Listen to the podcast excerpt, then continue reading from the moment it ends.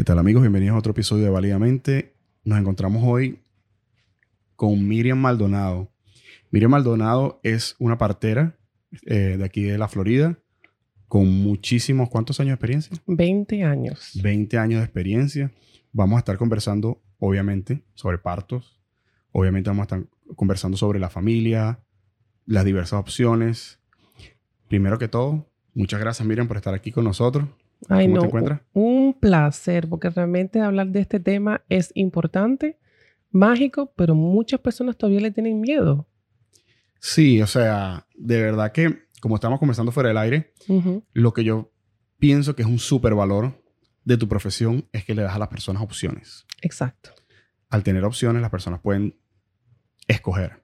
Mientras, que si la única opción es el hospital, estamos como que encerrados en el hospital.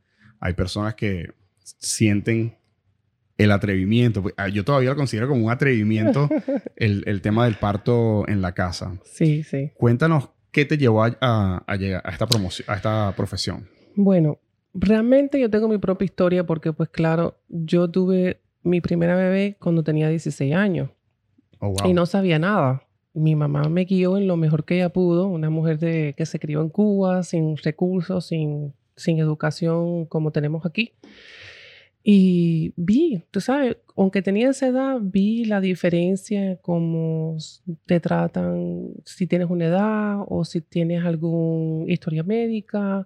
Es como que te ponen un label en otras cosas. Entonces, yo tengo mi propia historia en referente a cómo me fue mi parto, la inducción, cómo no me guiaron, no tuve educación, no, no hubo muchos recursos en ese tiempo. Me son 35 años.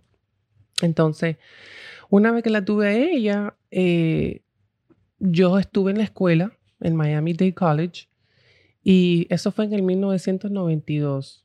No vayan a adivinar mi, mi edad, ¿no? Entonces, eh, yo siempre supe desde niña que iba a trabajar con bebés. Me encantaban los bebés, me encantaban. Entonces, poco a poco fui mirando qué tipo de carreras habían sobre los bebés y yo dije, bueno, me voy a hacer enfermería de pediatría. Qué más lindo que eso que estar al lado de los bebés. Pero en eso me doy de cuenta que hay un programa que se llamaba Licensed Midwife. Y dije, ay, ¿qué será eso? Y en eso empiezo a investigar y hablo con la directora y me explicó todo cómo es la profesión. Y dije, esto es lo que yo quiero hacer. Y fue como una llamada interna, como que se me encendió un bombillo, un fuego. Y dice, wow, esto es lo que yo quiero hacer. Y pues claro, eh, no fue fácil porque yo siempre fui, en ese momento estuve, era madre soltera y tuve que trabajar y cómo iba a la escuela. Y es bastante mm, profundo en la profesión, en la educación. Son tres años seguidos ahí completo. Aparte de ser la educación, la parte académica, tuve que hacer clínicas, tuve que hacer residencia. Son muchas personas no saben eso. Yo creo que lo que es que la parte era cómo llega a tener su licencia entonces yo fui muy dichosa de que pude ir a Miami Dade College, donde había un programa específicamente para las parteras. Entonces yo tengo un asociado en ciencia y me especialicé en lo que es partera, imparto en casa. Aparte de eso, ginecología, neonato, un poquito de pediatría, para, para poder tener la profesión completamente cubierta en las, las partes necesarias donde yo tengo que practicar, ¿no? Wow, o sea, las personas probablemente ven tu Instagram, que es sub espectacular de paso. Em, todas las cosas, haces muchos live y todo, y todo el contenido que subes es de mucho valor para las personas y ayuda a las personas tal vez a tomar esa decisión si, si tal vez em, quieren irse por el, por el parto en la casa, ¿no? Wow, cualquier persona que ve tu Instagram piensa que no, es una señora que ayuda a la gente que, que da luz, ¿no? Cuando, sí, tú sabes, le quiero dar gracias a las mamás y las familias que se ponen para eso, porque realmente yo no lo pudiera hacer si esas personas no quieren compartir esa experiencia, porque sin eso no pudiéramos, gracias a Dios, lo que hay ahora de media, Instagram, Facebook, el YouTube, porque más personas poco a poco se están educando y viendo que sí hay posibilidades de diferentes opciones, que sí hay posibilidades de un más allá, que no solamente es lo, lo, que era normal en muchos tiempos hacia atrás y ahora está revolucionando más y más y más lo que es No solamente lo que es parto en casa, porque realmente esa es una de las opciones, pero de tener un parto humanizado, un parto respetado en estos días, cuesta bastante. Que es lo, extraño. Sí, no. Siento también que hay. En, en, los hospitales, tal vez es un poco más como que están atendiendo muchas personas. van como que de cuarto en cuarto y, y es lo que tú dices, esa, esa humanización del parto. Tú estás en tu casa con tu familia. Y bueno, según lo que me comentabas antes, o sea, imagínate, le da una tranquilidad enorme, me imagino, a las personas cuando tú explicas ese background que tiene sí, de todo eso. Pues no es, no, es, no es como... En Sudamérica yo estuve leyendo un poquito um, las parteras como tal. Em, solamente su licencia es su experiencia. Sí, hay, hay países donde las licencias vienen de generaciones y generaciones.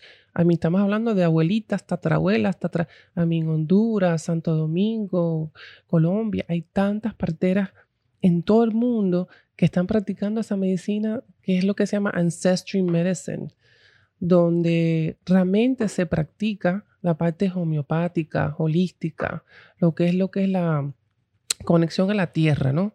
Entonces, hay muchas parteras que es la experiencia de su tribu, de donde vienen, de, su, su, pueblecito. Generacional, tal vez. Pues claro, sí. Ahora una pregunta, ¿cuál es la diferencia entre una dula y una partera? Tú sabes que es una buena pregunta. Y buena pregunta. Sí, sí, sí, eso es bueno. Tú sabes que muchas personas todavía están como un poco confundidos con eso. Lo mejor que te lo puedo explicar es, las dulas no tienen licencia. Ellos no están regulados ni licencias en ningún estado para poder practicar nada lo que sea la medicina, como decir, tratar un paciente, diagnosticar un problema médico, eh, no pueden cuidar un bebé, no pueden hacer nada lo que tiene que ver con los vitals o tratar, eh, recetar, dar medicamentos.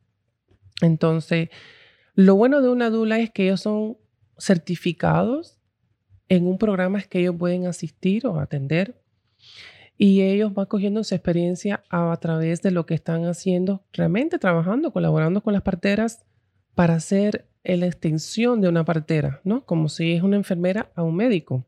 O sea, ustedes por lo general pueden trabajar juntas. Pues claro que sí, eso es lo más ideal, que trabajemos juntas. Entonces las, las dulas hacen un trabajo muy especial, significando lo que es la parte física, el apoyo, el apoyo emocional, el apoyo espiritual, dependiendo en lo que la, la cliente necesite en ese momento. Muchas dulas se han superado y se han convertido en consultoras de lactancia, masaje infantil, hacen clases de educación, childbirth classes. Entonces ya pueden como ofrecer un poquito más de lo, lo que es solamente lo que es una dula, que es un apoyo emocional. Entonces, trabajando con una partera, podemos colaborar. ¿Cómo podemos hacer esa experiencia para esa familia lo más agradable, lo más apoyo que se pueda hacer? Sí, también vi en, tus historias que hablas un poquito también de no solamente las dulas y todo eso, sino también de los, la importancia de los quiroprácticos y, todo eso durante el embarazo, ¿no? ¿Nos puedes contar un poquito más sobre, sobre eso? Sí, sí. Nosotros las parteras trabajamos en la comunidad con cualquier especialista. Muchas personas no saben eso tampoco. Entonces, vamos a suponer, un quiropráctico es en, en una mujer embarazada y hasta después para preparar el, el cuerpo la pelvis. Mucha gente dice, bueno, la cabeza está hacia abajo, hasta la bebé está en posición, pero no es solamente eso. El bebé está en posición de cabeza, que es cefálico, o el bebé está en una posición óptima. Óptima significa está en la derecha, está en la izquierda, está mirando anterior, está mirando posterior, en qué altitud, altitud tiene la pelvis, si está muy alto, si está bajito. Entonces hay muchos factores donde ese parto, tú sabes que o va a ir bien o va a haber un poquito de challenges, ¿no? Entonces los quiroprácticos ofrecen en lo que es mantener el cuerpo óptimo para parir. Igual que nosotros podemos usar masajista. Hay muchas personas que se ofrecen y se dedican a lo que es prenatal massage, que es masaje durante el embarazo. Hay muchas mamás que trabajan sentadas muchas horas. La ciática, la espalda, dolor de cuello o no están durmiendo bien, tienen insomnia. Entonces, ¿qué es lo que pasa? Todo eso afecta a las hormonas para poder tener un parto natural, que no tengas ningún como challenges, ¿no? igual con el embarazo, porque tú quieres que la mamá tenga un embarazo lo más eh, normal, que no tenga ninguna incomodidades, aunque hay muchas incomodidades que son normales. Náusea. Hay que, consentirlas demasiado. Sí, náusea, vómito, dolor de cabeza, que si se te olvidó dónde están las llaves, si comí, no comí. pregnancy brain. Sí, pregnancy brain, lo que le dicen. Pero es, es, real porque las hormonas están, están subiendo, bajando, fluctúan. Tengo calor, tengo frío, tengo calor. Entonces, todo eso se puede complementar con diferentes especialistas. Ok, mira, quería preguntarte una cosa. Tú sabes que mi esposa está embarazada. Sí. Um, Exciting. No, estamos súper, súper felices. Aunque como comentábamos un poquito fuera del aire, eh, hablábamos de los desafíos que es tener un hijo aquí en los Estados Unidos. Sí, sí, sí. O sea, em, es súper, es un desafío gigante porque en el, en el mundo en que vivimos ahora, al menos en este lado del mundo, es necesario que las dos personas trabajen, que las dos personas em, ayuden, ¿no? Y fíjate que cuando obviamente una mujer está embarazada, hay oportunidades donde ellas quieren quedarse con su bebé. Entonces se vuelve todo, todo más complicado. Aunado a eso, eh, la ayuda de las familias también, ¿no? Exacto. Eh, en nuestros países uno tiene la ayuda de la mamá, la abuelita, el papá, el tío, sí, sí. todo es como una comunidad, literal, es una comunidad. Y, y, aquí estamos prácticamente solitos. Solitos. Aunque tengas familia, porque el sistema está hecho para que todos produzcamos. Entonces se complica un poquito. ¿No crees que eso puede ser una de las causas por las cuales está bajando la, la, natalidad aquí en, los Estados Unidos? puede ser. Bueno, si le decimos la culpa del COVID, no te puedo decir bien o no, porque ahí sí que el COVID ha subido mucho y vamos a hablar un poquito de eso, pero referente a tu pregunta, realmente es eso, que aquí hace falta una comunidad un poquito más fuerte, una base un, donde las mujeres pueden tener ese apoyo, porque Vamos a suponer, hay muchas mamás que sí están con una pareja o están casadas, pero yo he tenido mamás que son solas. Ellos van a tener a su bebé solo, el papá no está en lo que es en la familia, o a lo mejor la mamá no tiene una mamá o tiene una tía. So, la partera o una dula puede ser ese enlace emocional. Eh, sí, ese, ese enlace emocional donde la mamá sienta que tiene a alguien. Yo tengo muchas veces las mamás que me llaman para conversar, porque no tienen con quién conversar. Entonces, aparte de eso, hacemos lo que es un poquito de, de counseling, you know?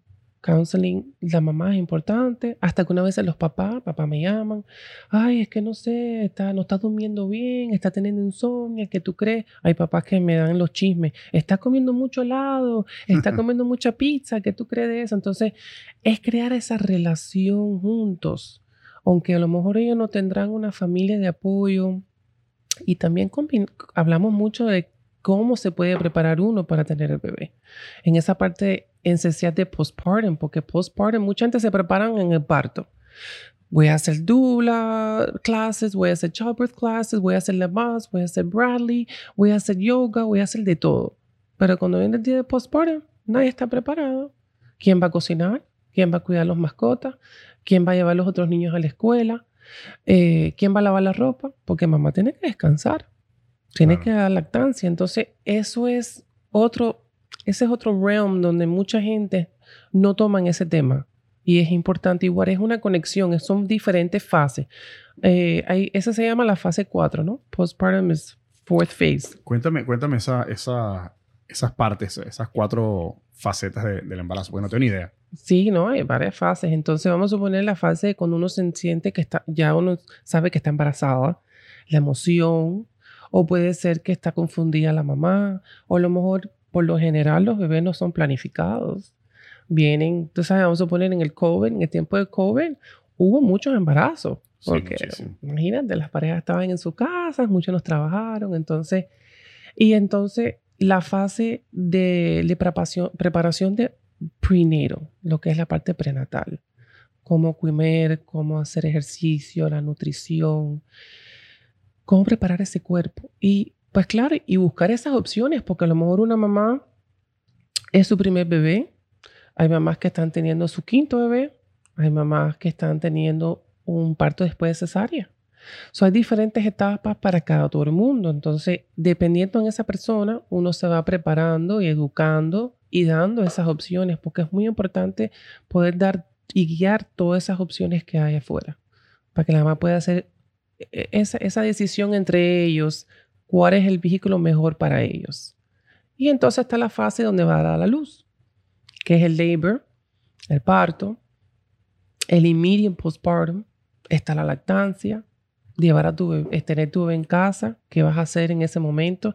Las primeras dos semanas es una etapa muy difícil para muchas personas, ajustándose. A lo mejor la lactancia fue difícil.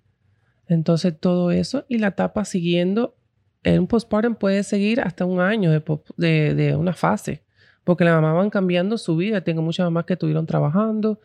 Después que vino el bebé, no, me voy a quedar en mi casa, yo no quiero dejar el bebé en, daycare, me da mucho miedo, o financieramente no pueden, no pueden pagar un daycare. Entonces tienen que hacer esos cambios de vida. Entonces ya eso es change of lifestyle. Claro, tienes que... Es un, un, periodo de adaptación. Exacto. Yo siento que, obviamente, el preparto, no sé si se dice así, el, eh, antes del parto, durante el parto es súper importante, pero la parte más dura es después del parto, donde tienes que adaptar tu vida. Sí. Tienes que adaptar tu vida. te digo que muchas personas piensan que, ay, el parto es duro. Yo siempre digo que that's the easy part. Laborar, tú te puedes preparar respiraciones, masaje, hypnobirthing, música, la latina de agua caliente, todo te relaja. Y después el pujo es un trabajo donde hace la mamá y el bebé juntos, ¿no? Tienen que colaborar juntos para que la mamá tenga fuerzas para empujar. Pero entonces el postpartum, tienes que conocer un ser humano que, aunque lo tenías adentro, tienes que aprender la personalidad. Tienes que aprender cómo adaptarte al sueño, a las necesidades de ese bebé. Entonces ahí es donde viene, muchas parejas conflictan en, en una de esas partes. Vamos a suponer, no deje que el bebé duerma contigo. Eso es malo. Se va a mal acostumbrar. Lo vas a malcriar. Yo realmente yo no, no creo mucho en eso porque un bebé nunca se puede malcriar, sino dar mucho amor.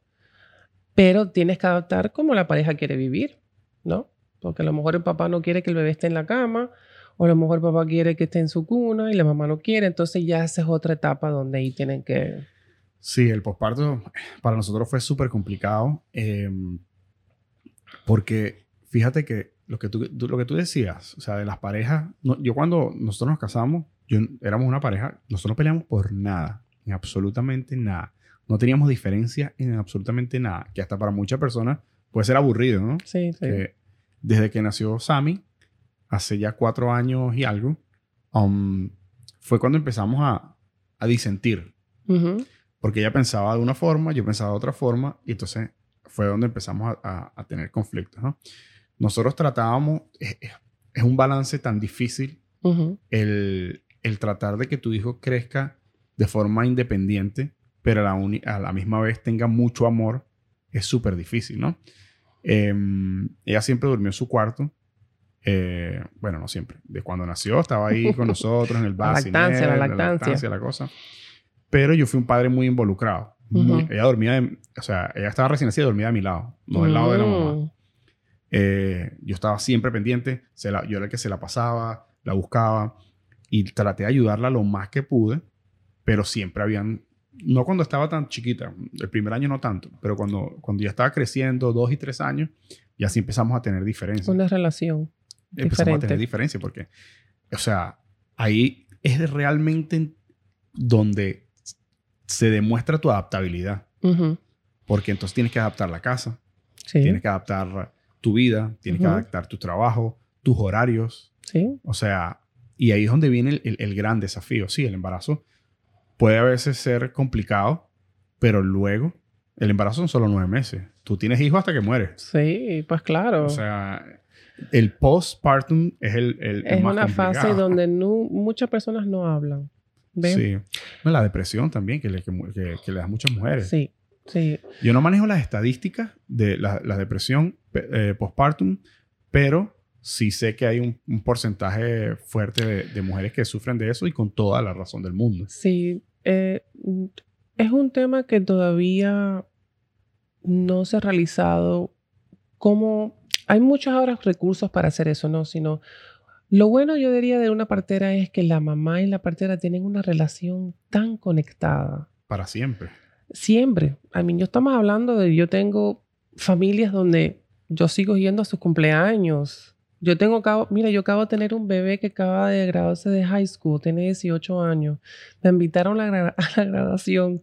estoy tan emocionada para ir porque ver ese bebé nacer, crecer, eh, y ya es un hombrecito, ¿no?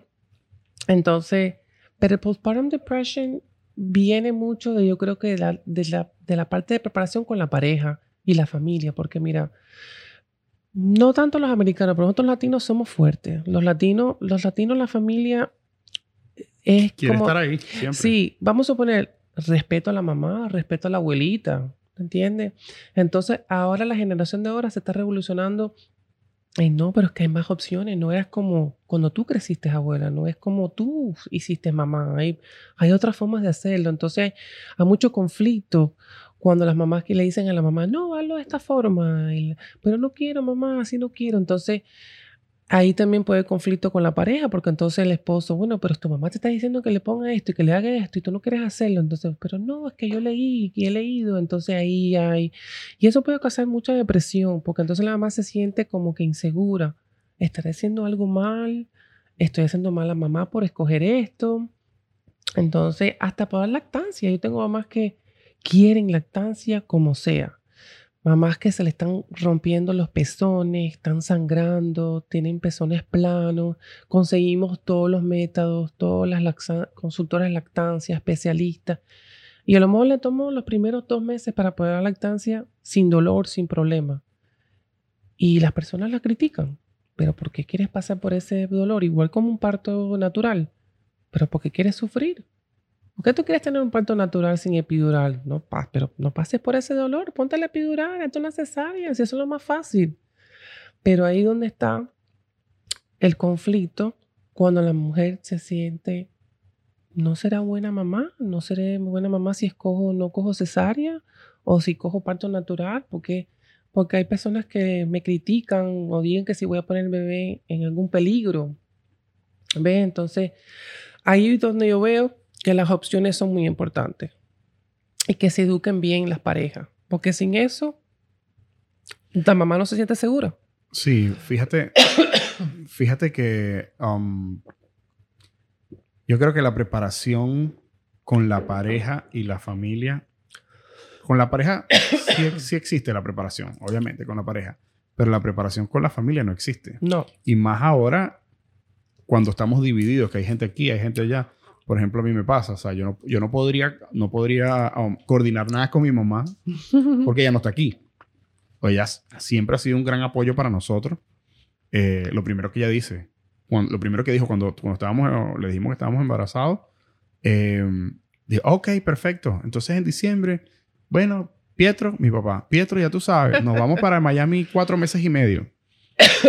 Entonces, um, eh, eh, pero no hay, o sea, ya viene, nos ayuda con la mejor intención, pero no hay un, como que unos lineamientos de más o menos, bueno, vamos a tratar de hacer las cosas así, así, asado, sino es todo el mundo opinando. Entonces, algo del Muchas opiniones. Algo del posparto también es que toda la familia y todos los amigos quieren estar ahí para demostrar tu cariño, tu amor, su amor, su cariño, eh, estar en los, más, en los momentos más, más importantes, porque es uno de los momentos más importantes de tu vida, el tener a tu hijo.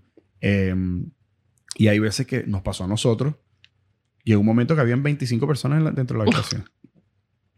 Entonces, una persona que acaba de tener. Mucho. Una persona que acaba de tener un bebé. una persona que acaba de tener un bebé, adolorida, con todas las cosas, con 25 personas ahí. Eso, o sea. No, y lo que pasa con eso es que corta el bonding mm. con el bebé. Igual con el papá, se corta como. Estás como ahora como hosting. Debe de mirar. Porque recuérdate que todo el mundo viene a ver al bebé no vienen a ver a la mamá. El bebé, el bebé. Entonces, ¿la mamá qué? Entonces, me gustaría tocar ese tema porque ahí donde viene lo que es parto en casa, la intimidad, lo que es sagrado, lo que se, la relación que uno va a crear durante este, este proceso, ayuda a la mamá a ponerse segura, sentirse confident de que esto va a ser un proceso natural donde tiene que darle ese cuerpo todas las energías positivas de que sí yo puedo, ¿no? Porque estamos hablando de generaciones donde ha pasado mucho tiempo, donde las mujeres, no, tú no puedes. Yo he tenido muchas mamás que le han dicho, tu pelvis no es adecuada a dar a luz, nunca vas a dar a luz natural ninguna. Si eso está hecho para eso. Pero entonces no buscan la forma de resolverlo. O a lo mejor esa mamá tiene una pelvis donde tiene que empujar en conclillas. O ella tiene una pelvis donde tiene que empujar en, en, rodillas. Hay mamás que empujan de lado, hay mamás que empujan acostada. So, todo el mundo tiene su forma de ser que su cuerpo le habla. Entonces, Ahí donde viene la intimidad, donde tú estás en tu casa, donde tú puedes expresarte la forma que tu cuerpo te está diciendo. Tú quieres moverte, quieres ponerte esta posición. Puedes comer, puedes tomar. La mamá no debe estar en un labor de parto por tantas horas sin tener alguna nutrición. Entonces, date la idea que tienes que ir a correr tres millas y que no te den agua. Entonces, en los hospitales tienen su, pues claro, sus protocolos por sus razones, por si va a haber alguna cesárea o una emergencia, pero nosotros no lo pensamos de esa forma porque realmente eh, no hay intervenciones, las intervenciones son muy mínimas, entonces la mamá puede usar todo su ambiente para moverse y expresarse para que este bebé venga de la parte más respetada posible, humanizada, como le dicen muchas. Entonces, no causamos quejas. ¿Ve? No estamos em, controlando esa situación. Yo puedo ir a un parto, sentarme, tener mi equipo listo y observar nada más a la mamá que haga su baile, su baile con su bebé, porque eso es un baile, eso es un baile, eso es una música, eso es un momento emocional, espiritual, de todo, donde la mamá tiene que expresarse, tiene que abrirse, si ella quiere gritar, si quiere ser vocal, si quiere cantar. Hay muchas mamás que se ponen a cantar, hablan en su lengua, vamos a suponer si son jamaiquinas o si son de otro país, especialmente si son latinas, van a hablar en español, aunque saben inglés, van a hablar en español. Entonces, dale ese espacio a esa mamá o a esa familia para que este venga en, un ambiente tan sagrado, tranquilo, con paz y amor, es tan importante. Entonces ahí es donde empieza lo que es el camino de ese bebé. ¿Ve? Entonces, cuando la mamá se siente segura y puede hacer todo eso sin tener ningún control, no está conectada a las máquinas. Las máquinas no nos dicen a nosotros cómo la mamá está haciendo. La mamá nos dice cómo está haciendo. ¿Cómo se siente, claro? Pues claro.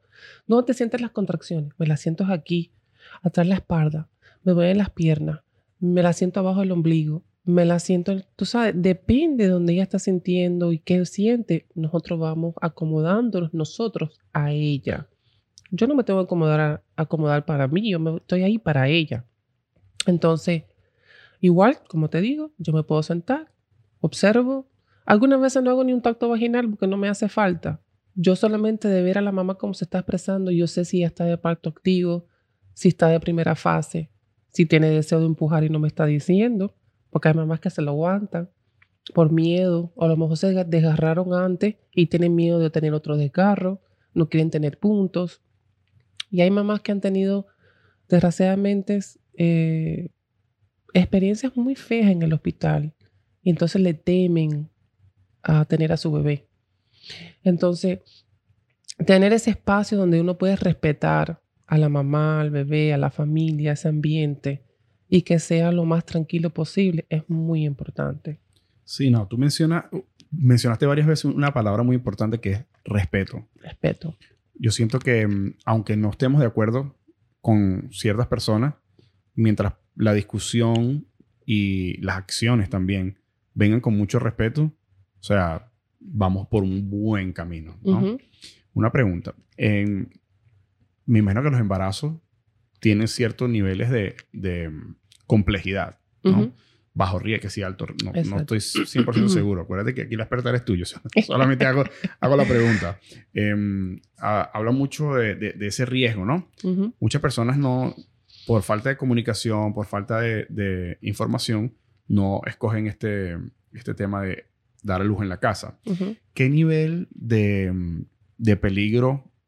Déjame cómo puedo formularte esa pregunta. O sea, un, ¿qué, qué tan, ¿cuál es el límite para tener un parto en la casa? Te lo puedo hacer bien En cuanto a la complejidad. Bien fácil. Hay niños que vienen de, de pie. sí, sí. Pero desde el principio, muchas personas a lo mejor no saben esto, pero desde el principio, no todo el mundo es una candidata para tener un parto en casa. Y tener cuidado con una partera. Porque nosotros por ley, no tenemos leyes del Estado y protocolos, tenemos que hacer lo que es una evaluación de riesgos. Yo tengo un, un mm. formulario donde tengo serias preguntas, así como que te puedo recordar es cáncer, problemas de tiroides, anemia severa, fumas, adicción a la droga, has tenido cesárea anterior, tuviste una hemorragia postparto, tienes alguna enfermedad vaginal, o hay varias, varias preguntas. Si hay mamás que han sido múltiples, múltiples son mujeres que han tenido cinco bebés y además. Más bebés tienes, aunque es más experiencia el cuerpo, puede haber más riesgos. Y ese riesgo puede ser hemorragia, eh, diferentes cosas que pueden pasar. Entonces, hasta el mismo el peso y la estatura de la mamá puede ser un riesgo. Entonces, todas esas preguntas se hacen cuando uno conoce al cliente al principio. Aparte que nosotros no decimos paciente porque no es una paciente, ella no está enferma. Nosotros decimos cliente, porque ella viene a entrevistarnos nosotros para probarle un servicio que ella está buscando.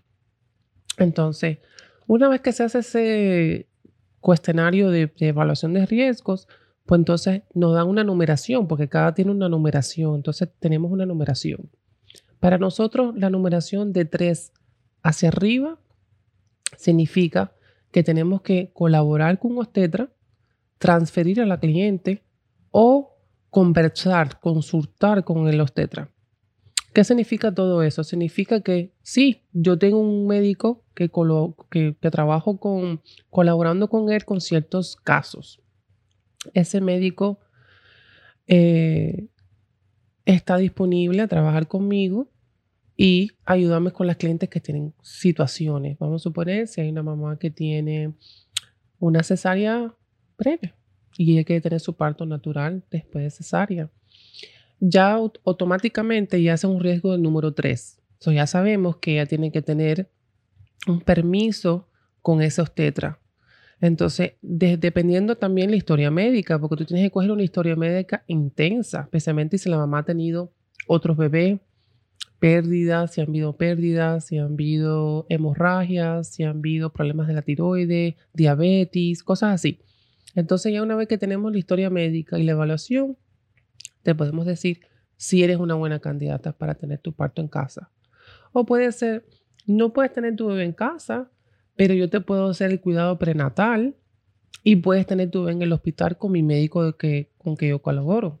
O puede ser otro médico que esté de guardia ese día en ese hospital. Mamás que quieren, bueno, yo quiero dar luz en este hospital. Ok, pues te lo coordinamos. Ahora, una pregunta. En el, tema del hospital, um, tú no puedes atender eh, a, tus clientes en el hospital, ¿verdad? No, no, mi licencia. No, te La licencia solamente es para parto en casa o centros de nacimiento. Mm, interesante el centro de nacimiento. ¿Qué es un centro de nacimiento? No tengo ni idea. Oh, oh. Me imagino que es donde nace la gente, pero yo pensé que, para que tú veas lo de las opciones, ¿no? Yo pensé que simplemente era hospital o casa. Son las opciones para la luz son... Me, va a tener que dar un caramelito. yo sí, un caramelito. Estos caramelitos son fenomenal porque si no, me pongo a toser y ya sabemos. Entonces, las opciones son casa, centro de nacimiento y hospital. Pues claro, la mayoría de las personas cogen hospital primero porque eso es lo obvio, es lo, lo que uno está acostumbrado. Lo común. Exacto. Centro de nacimiento, no tenemos muchos en Miami-Dade County, hay muchos en Broward, pero hay una opción para poder tu tener tu bebé en, un facility, en un lugar donde luce como un cuarto de tu casa, donde tendrán, tienen igual jacuzzi, una piscina, y es un lugar donde la persona va ¿no? Entonces, Muchas personas cogen esa, esa opción cuando viven, vamos a suponer, viven con muchas personas. Quieren privacidad, no quieren compartir el parto con nadie. O viven en un edificio que a lo mejor mm, no es muy complicado, viven en un 50 pisos, tú sabes.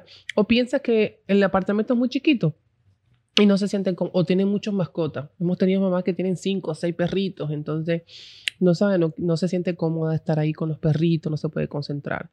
O puede ser que la mamá tenga otros bebés, otros niños, y entonces el único lugar donde se pueden cuidar es ahí. Viene la abuela a cuidar a los bebés y ella se va a dar a luz y entonces ella regresa. Entonces, eso es lo que es un centro de nacimiento. Ahora, lo que me gusta hablar un poquito es la, la diferencia de lo que es un parto en casa y un parto en el centro de nacimiento. Eh, las leyes son un poquito diferentes, pero las intenciones no son diferentes. Significa, el que le gusta tener como un, yo le voy a decir un compromise, vamos a suponer, no, en casa, eh, la partera va a tu casa y te atiende en tu casa. La mamá no tiene que montarse en un carro, tener una maleta, tener todo listo para irse a un centro o un hospital. Yo pienso que eso es lo más cómodo, pero no para todo el mundo es cómodo. Y más cuando aquí te devuelven del hospital muchas veces. Exacto. Entonces eso puede pasar en un centro. Tú puedes ir al centro. Eh, yo colaboro con un centro aquí en la Florida. Si la mamá tiene 3 centímetros y es primeriza, va a tu casa, llámame cuando las contracciones estén un poquito más organizadas, que sientas un poquito más que estás avanzando.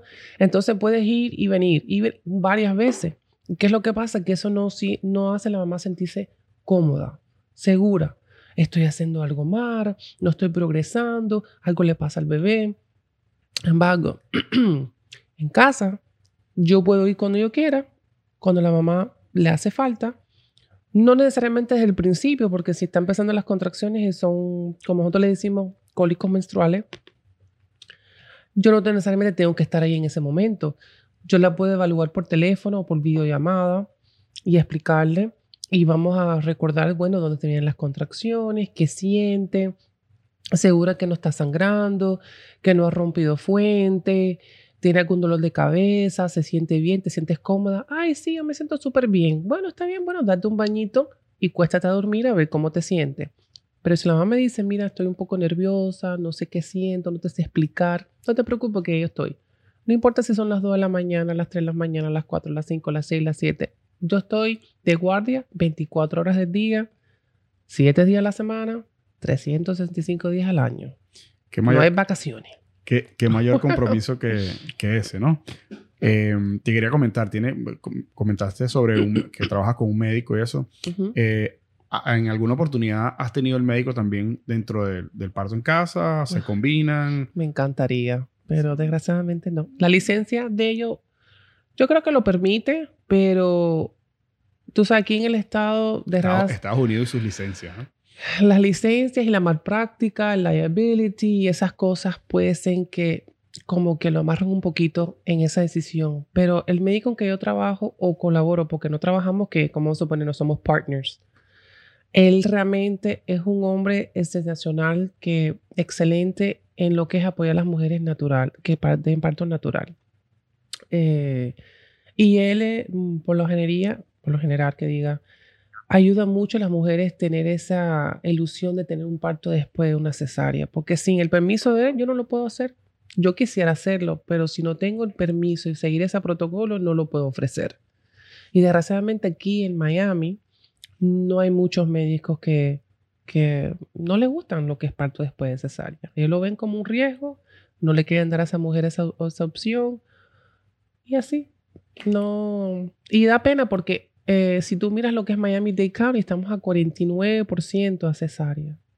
Wow. 49%. Y eso que aquí en los Estados Unidos, para las personas que nos escuchan de, otro, de otros países, um, el, el, enfoque es siempre tratar de que la mujer dé a luz. Exacto. A diferencia de, por ejemplo, te voy a hablar del caso de Venezuela. En Venezuela, no conozco la estadística, pero según mis conocidos, mi familia y las personas con las que, tienen hijos en Venezuela que yo conozco, mira, la mayoría tiene cesáreas y cesáreas programadas. Sí, te lo, te lo, te lo pongo de este punto de vista. Mi hermano, en el nacimiento de su primera hija, María Ángela, eh, eh, ella, eh, el médico coordinó la, la cesárea para un día y ese día jugaba Italia en el mundial. Y mi hermano le dijo, no, pónmelo para el día después.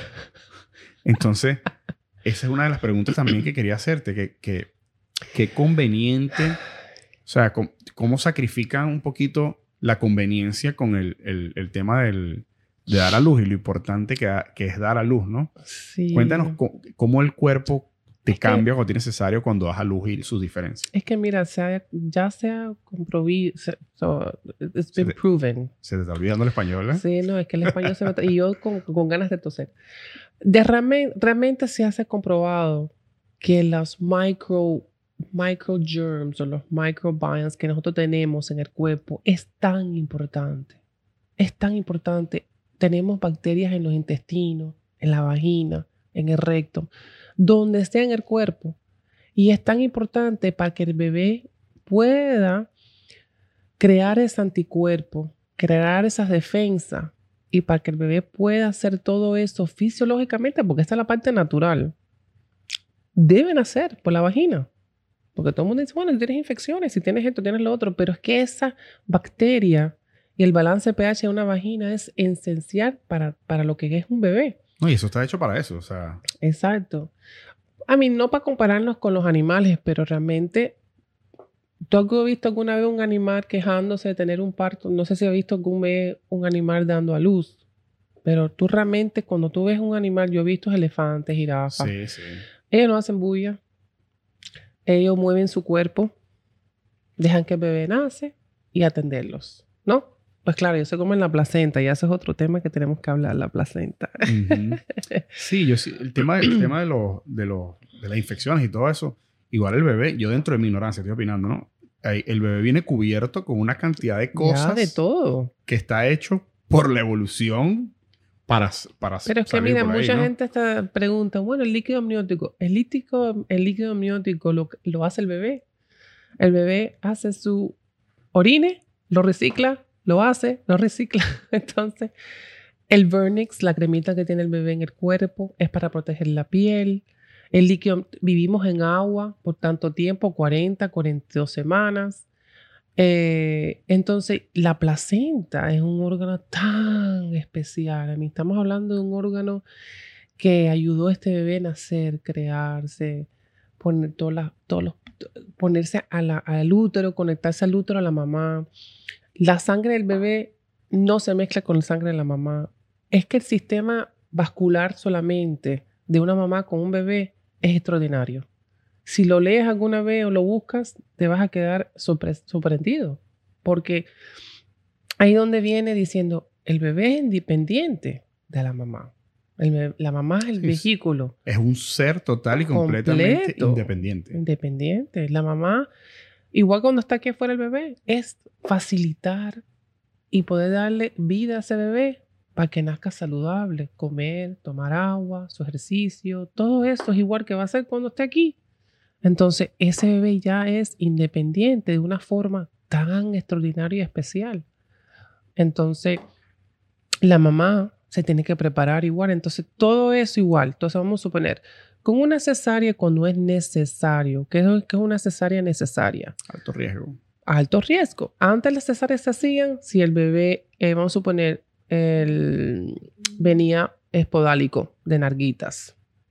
Ya casi eso no se ve porque hay muchos estados que por la profesión de la partera o ese médico a lo mejor practican lo que es parto espodálico, de recibir un bebé con narguitas. Si el bebé es transversa, el bebé no puede nacer transversa porque se le puede salir un bracito, está el cuerpo. Eh, si hay una placenta previa, la placenta está cubriendo lo que es la salida del bebé. No puede nacer la mm. placenta primero. O si hay algún problema genético necesario, como el corazón del bebé, algo físico, donde no pueda eh, pasar por un parto. Pero en estos días, desgraciadamente, eh, las cesáreas, como te dije, 49% aquí en Miami solamente. En la Florida estamos a 30%. Entonces, ¿qué es lo que pasa? Que Los médicos están, son especialistas, los obstetras son especialistas para eso, son cirujanos y los hospitales están ahí para necesidades. Cuando una mamá es saludable, no tiene ni un alto riesgo, es una persona que va eh, prepararse bien para tener este bebé, realmente no hace falta intervenciones. Eso de que, bueno, si llega hasta las 37 semanas a dar el, luz al bebé, no.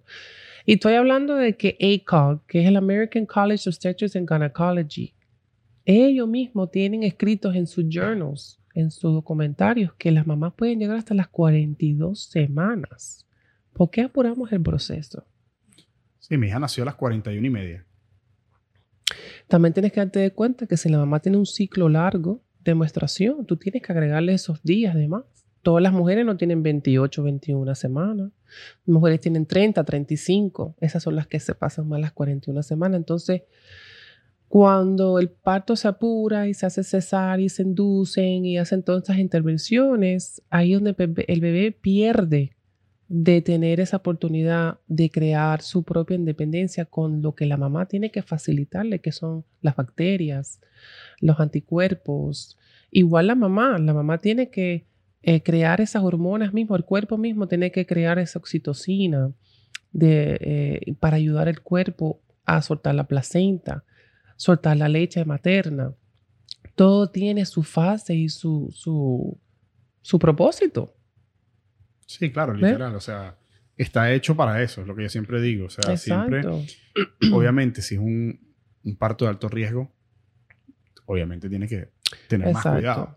Pero si es un parto que no tiene casi nada de riesgo, o sea, que, que, paran su... Pero para, eso se hacen las evaluaciones. Para mí como hombre es como difícil decirle a las mujeres que paran, porque, o sea, no, no yo estoy súper de acuerdo contigo en ese, en ese aspecto que todo el mundo, todas las mujeres deberían dar a luz. Pero vamos a suponer tú como papá o como hombre, hemos tenido algunas veces parejas que la mamá quiere mucho un parto en casa y el esposo dice que no. No. No, no, no y no. Entonces, ¿qué hace esa mujer? Yo he tenido mamás que han tenido que discutir con el esposo.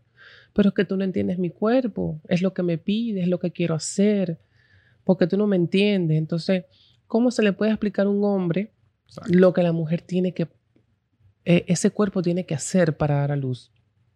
¿Ve? Entonces, igual que hay personas, ah, esta es cesárea, es más fácil. Pero realmente no es tan fácil. Sí. Una intervención quirúrgica, tampoco es que... Exacto. El problema es que estás en un quirófano.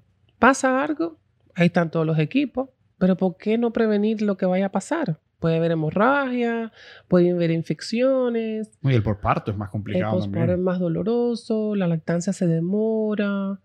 Soy siento ciertas cosas de, una cesárea que realmente mm, le puede funcionar a una y pues claro, la mayoría no quieren.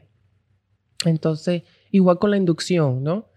Muchas, mamás me, muchas personas me preguntan, bueno, ¿y si una mamá llega a las 40, 41 semanas, qué hace? ¿Van al hospital y se inducen o cómo hacen? Nosotros hacemos inducciones en casa, pero natural con medicinas homeopáticas, que son test o tinturas o unas cosas que se llaman pellets. Entonces hay formas naturales de poder como que el parto venga solo y ayudar que ese parto empiece solo. Entonces ahí donde se puede inducir la mamá naturalmente en casa y tener todavía la oportunidad de tener todo en casa. Ahora si se hace de todo, pues entonces tenemos que dar una decisión. Algunas veces esas decisiones son las más difíciles. Cuando tú sabes que tienes que transferir un cliente al hospital, o a lo mejor se le está subiendo la presión, o son las 42 semanas y este bebé no viene. Se ha hecho de todo. Está muy cómodo allá adentro. Está ahí cocinándose todo bien, el bebé haciéndose el pavito. Entonces, imagínate. Y pues, claro, tú tienes que seguir los protocolos y tienes que seguir las leyes. Entonces, algunas veces hay mamás que, no, no me quiero ir al hospital, tengo miedo, tengo miedo. Entonces, ¿cómo tú puedes que ellos se sientan más seguras que sí, mira, vete al hospital? Es tener una relación con un médico, un obstetra, donde tú puedes transferir a ese cliente o tener una dula que pueda ir con esa cliente. Algunas veces las parteras van con el cliente. Desgraciadamente con el COVID eso ha cambiado un poco. No nos dejan entrar como apoyo, pero algunas veces las dulas sí pueden ir, los esposos. y ahí es donde viene que el papá tiene que también educarse y hacer las clases con la mamá. Para que cuando venga ese momento, Si algo se pone difícil, el papá sabe cómo vocalizar lo que la mamá quiere. ¿Ves? Es importante. No, y fíjate, fíjate que, fíjate que um, cuando nosotros tuvimos a Samantha, fue así también. Yo fui, yo pedía todos los días de, la, de, los, de los cursos, yo los pedía libre. Eh, no, que el curso de la lactancia, ahí va yo. No, que el curso de, hay unos que es de psicología, para entender y no sé qué, ahí estaba yo, yo metido en, todo, en todos esos temas. Em, el apoyo, imagínate, es lo más importante que le puedes dar una, a una, una, madre que está por tener a su hijo. Pues claro. Y a veces em, no pecamos y no, no le damos ese apoyo que ellas necesitan, ¿no? A veces por ignorancia, otras veces por, por porque no, no, no conocemos. La mayoría es ignorancia, porque este tipo de información, aunque hay muchos recursos ahora, como te dije, Instagram, Facebook, donde podemos poner mucha información, pero ¿quién la está buscando? Si tú no la buscas, no la vas a encontrar, ¿verdad? Claro. Entonces, si tú también hay información que está incorrecta. Pues claro. Entonces, ¿qué es lo que pasa? Si es una primeriza, ella va a hacer o va a seguir los pasos de su mamá, de su abuela. Mi mamá fue al hospital. Mi abuela fue al hospital. Pero alguna vez tú encuentras una familia donde dice, no, mi mamá, mi abuela, mi tatarabuela tuvo 16 hijos en casa en Colombia. Entonces ya ella tiene eso en su mente. Mi abuela tuvo 16 hijos naturales en casa. ¿Será que aquí habrá parto en casa? ¿Ve? Entonces, lo que pasa es eh, eso. Yo creo que falta mucha educación para que las personas se sientan que sí hay una regulación para esto, sí hay una licencia, sí hay leyes. Mucha gente me preguntan, ¿y eso lo permiten en los estados? Pues claro, si no tengo licencia no puedo practicar, ¿no? Claro, tú eres una, tú eres una profesional en todo el, en todo el, eh, la extensión de la palabra, pues. O sea, tienes todas tus cosas que te dicen que estás preparada para hacer eso. Pues claro, mira, aparte de yo, porque de, de, mi historia en la, en la, medicina, yo estaba en la medicina desde que tengo 18 años. Yo trabajé con médicos internos, cardiólogos, endocrinologos, obstetras. Trabajé 12 años en ortopedias de cirujanos de manos, que vi de todo lo que te puedes imaginar, lo que son heridas desde las manos hasta los brazos. So, yo siempre he estado en la medicina. Pero eh, lo que es partera es la profesión que más fue una fue como un algo instinto. Amor a primera vista. Sí, sí, fue un instinto como decir, wow. Es que solamente el sistema de lo que estábamos hablando de la maternidad, como crece el bebé, como una como la bebé, la mujer se pone embarazada, todo ese proceso es tan mágico. ¿Cómo no sería ver un.? Es que todavía yo veo partos, hago los partos y todavía lloro me pongo emocionante. La mamá está en siete, estás en siete, estamos llegando. Entonces, esa emoción nunca se te acaba. Es, es infinita. Es un rush de adrenalina constante. es infinita, infinita, infinita. Muchas personas, ay, pero me da pena despertarte a las 3 de la mañana. No, no, llámame. Ese, ese adrenaline de que tú sabes que alguien va a dar a luz pronto. Ay, está. Pronto ya hay que estar de 37, 40, 39. Entonces, ¿quién va a ir primera? ¿Quién va a ir segunda? Y mi hermana no duerme bien esos días pendientes. Ay, mira, desgraciadamente las parteras no dormimos mucho. Esa parte de dormir eh, no existe, mm, no solamente por los partos también, pero somos, eh, bueno, por lo menos yo o la mayoría de las mujeres que son parteras de que parto en casa somos independientes. Significa, no tenemos un staff, no tenemos empleadores. Entonces yo soy la que hago las llamadas, todo lo que tiene que ver con los seguros, todo que tiene que ver con los laboratorios, los diagnósticos. Estoy de guardia para los partos, mantener mis equipos al tanto de todo lo que sea que no esté expirado las medicinas, que el tanque de oxígeno esté al tanto. Entonces, aparte de todo eso, tú tienes tu vida privada. Entonces, ¿cómo mantener ese tipo de negocio y práctica y ser independiente? Pues claro, entonces las parteras en casa toman un mínimo de clientes al mes. No solamente por eso, pero también para poder llegar a las casas de las personas. Que me preguntan mucho, ¿y si te presentan dos partos a la misma vez? bueno, las probabilidades son difíciles. Son difíciles. Lo bueno es que se me ha presentado, vamos a suponer, estoy terminando un parto que pasó a las 4 de la mañana y estoy teniendo otro a las 5 de la tarde. Entonces sí he tenido dos bebés en un día, pero no es que se no hubo ningún conflicto, no, no es que me perdí un parto o no pude estar ahí para esa mamá. ¿Ve? Ahora, en, tu statement ahorita dijiste varias cosas. Eh, medicamentos.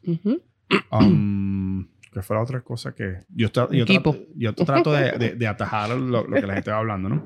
Me gustaría ir al tema más, yo creo que es uno de los más importantes de, tener a, un parto en casa, el tema de la piscina. Ay, sí, esa piscina. Cuéntame, cuéntame el tema de la piscina, cómo funciona eso, cómo te preparas, eh, si hay, si solamente lo haces en la piscina o si también tienes, puedes hacerlo de otra manera cuando es en casa. Cuéntanos sobre la, famosa piscina. La piscina es una delicia. Eh, yo lo llegué a eh, tener así con mi última hija, ella tiene 14 años ahora. Y es, es, un, es, un equipo donde te ayuda, vamos a suponer, empezando del principio, es que la piscina o el agua caliente se empezó a usar para poder relajar a la mamá, quitar esa tensión. No es que te quita las contracciones, porque mucha gente pregunta, bueno, no tienes medicamento, no tienes... No. La piscina es una adición para poder dar ese apoyo a la mamá, para poder relajar a la mamá. Entonces, eh, el músculo, que es el, el útero es un músculo, con el agua caliente se relaja o quita un poquito la intensidad.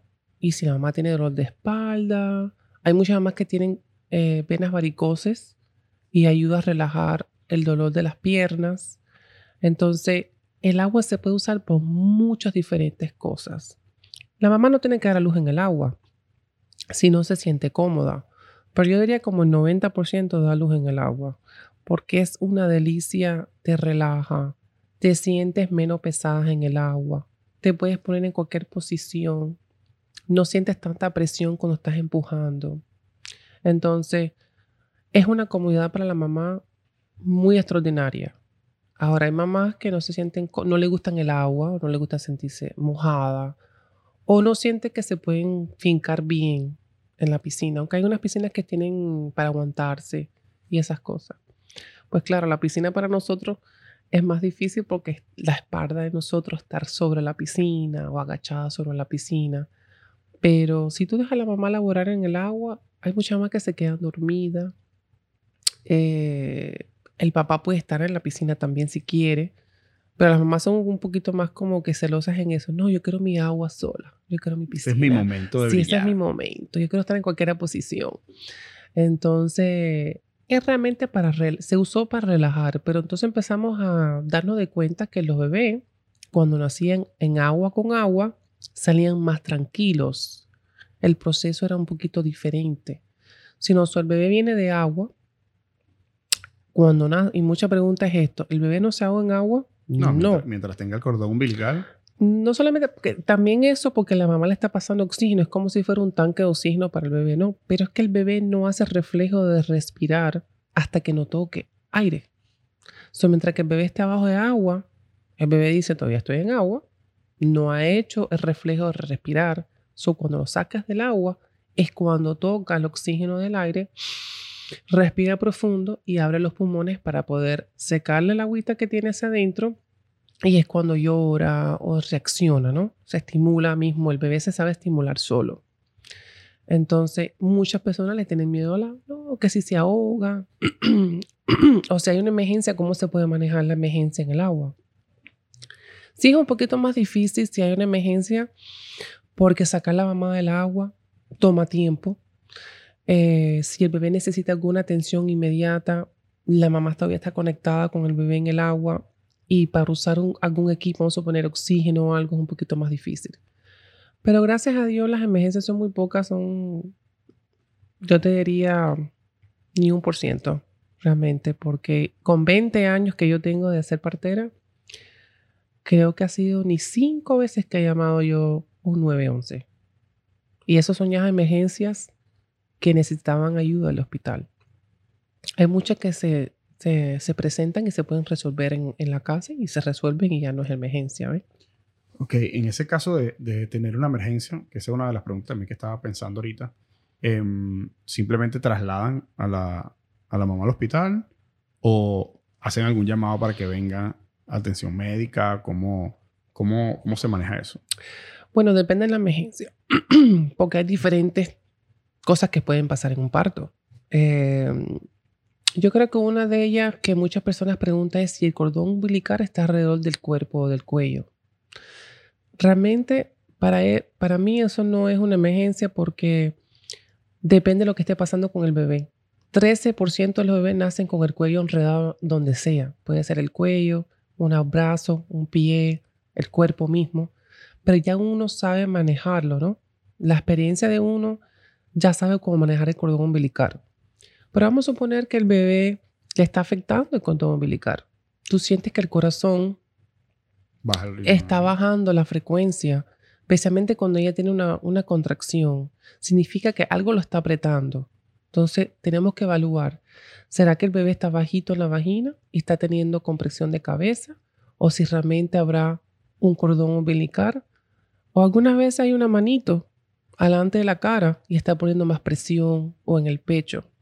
Entonces, si podemos resolverlo es mover a la mamá. Ok, la sacamos de la piscina, la ponemos en el lado izquierdo, o a lo mejor le tenemos que dar oxígeno. Entonces, si vemos que hay algún cambio, entonces fue la posición de la mamá. Pero algunas veces no hay cambio. Y tú dices, mm, no me gusta cómo está sonando el bebé. Hace falta tener una decisión. Yo creo que es mejor irnos para el hospital. Hay veces donde tú tienes tiempo de ir al hospital si el hospital está muy cerquita en carro o si vemos que no, el corazón está demasiado compromised, el bebé no está reaccionando bien. Vamos a llamar al 911. Nunca esperando que la emergencia se, se, convierte, se convierte en chaos. Es tener la información, evaluarla y tener una decisión. No vamos a esperar nunca hasta el final. Eso es una cosa de que nosotros sabemos todas las cosas normales tan bien que los anormales nos llaman la atención. Espérate, eso no estaba ahí antes. Vamos a evaluar qué está pasando. Y se puede resolver, se resuelve. Si no se puede resolver, va al hospital. Y si, si tuvieras que ponerle un número a ese tipo de, a ese tipo de experiencias dentro de... Primero, antes de preguntarte eso, ¿cuántos, ¿tienes idea de cuántos partos has tenido? Oh, my gosh. Ni tengo idea. Miles. Ok. Son 20 años más. Imagínate. Claro. Ahora, si le tuvieras que poner un número, ¿cuántas personas has tenido que, llevar al, han tenido que llevarlas al hospital? Emergencia por 911, yo diría como cinco personas en 20 años o más. Y bueno, llevarla al hospital sí es más común porque, bueno, si, te si identificas que algo no está bien, la llevas y es como cuando estás, como que si ella estuviera sola en su casa y la, la iba a la Sí, porque realmente hay diferentes, diferentes eh, temas por qué tú vas a transferir un cliente.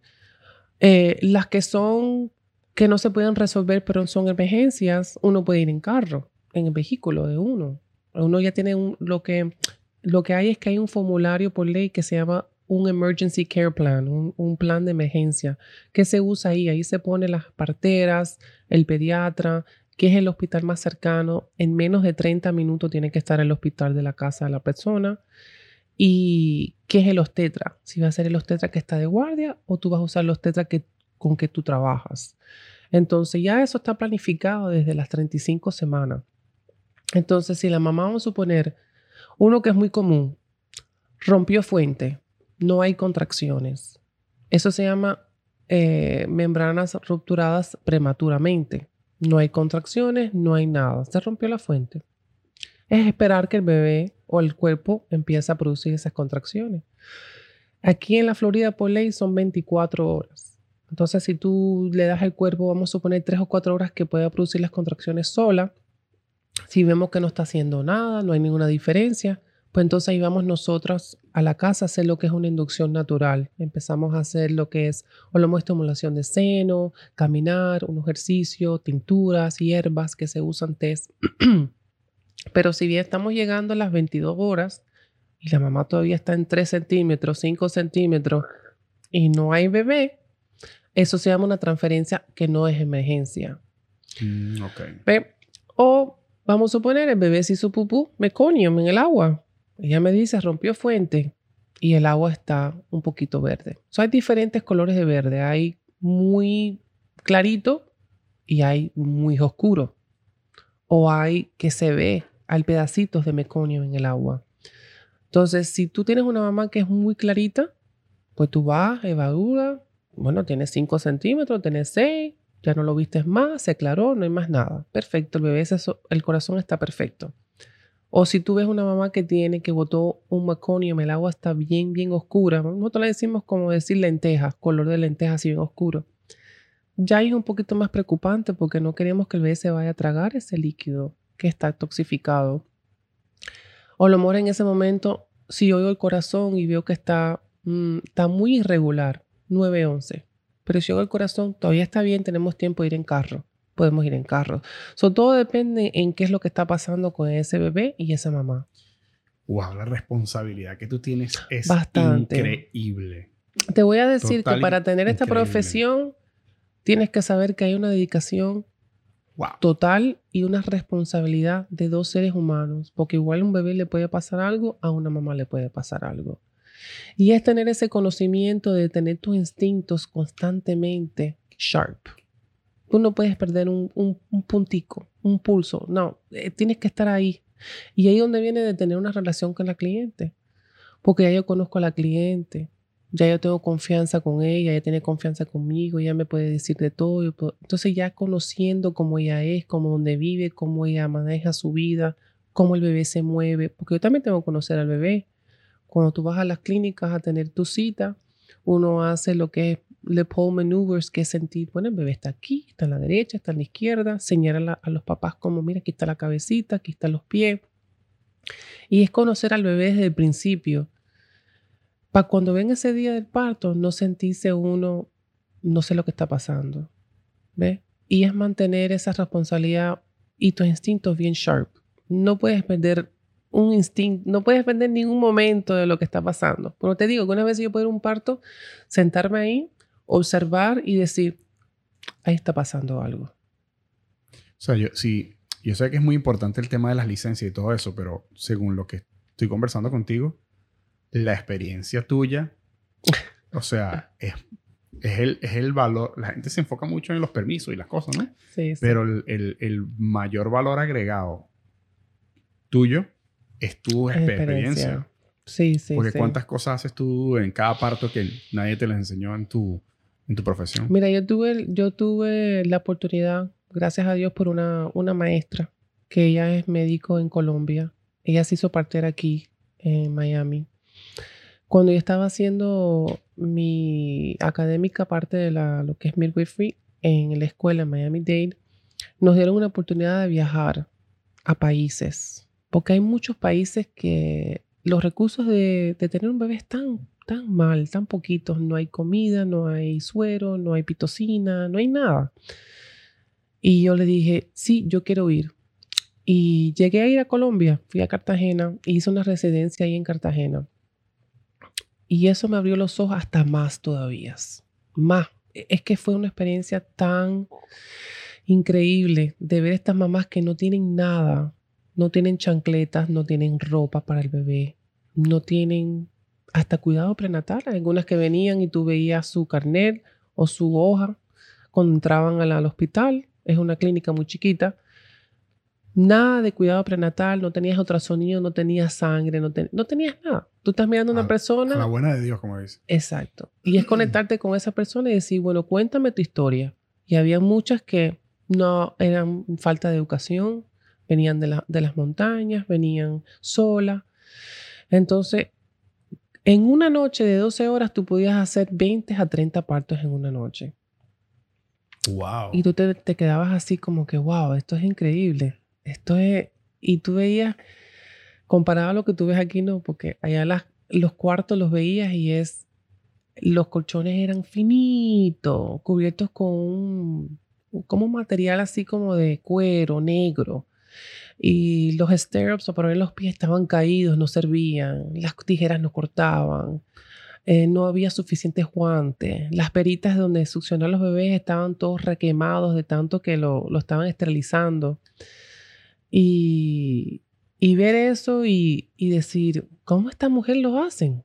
Lo hacen sin nada, lo hacen instintamente. Entonces, cuando tú vienes aquí y ves todo lo que tiene un hospital, entonces ahí donde tú dices, pero espérate, yo también llevo mi equipo a mi casa, a las casas de las personas.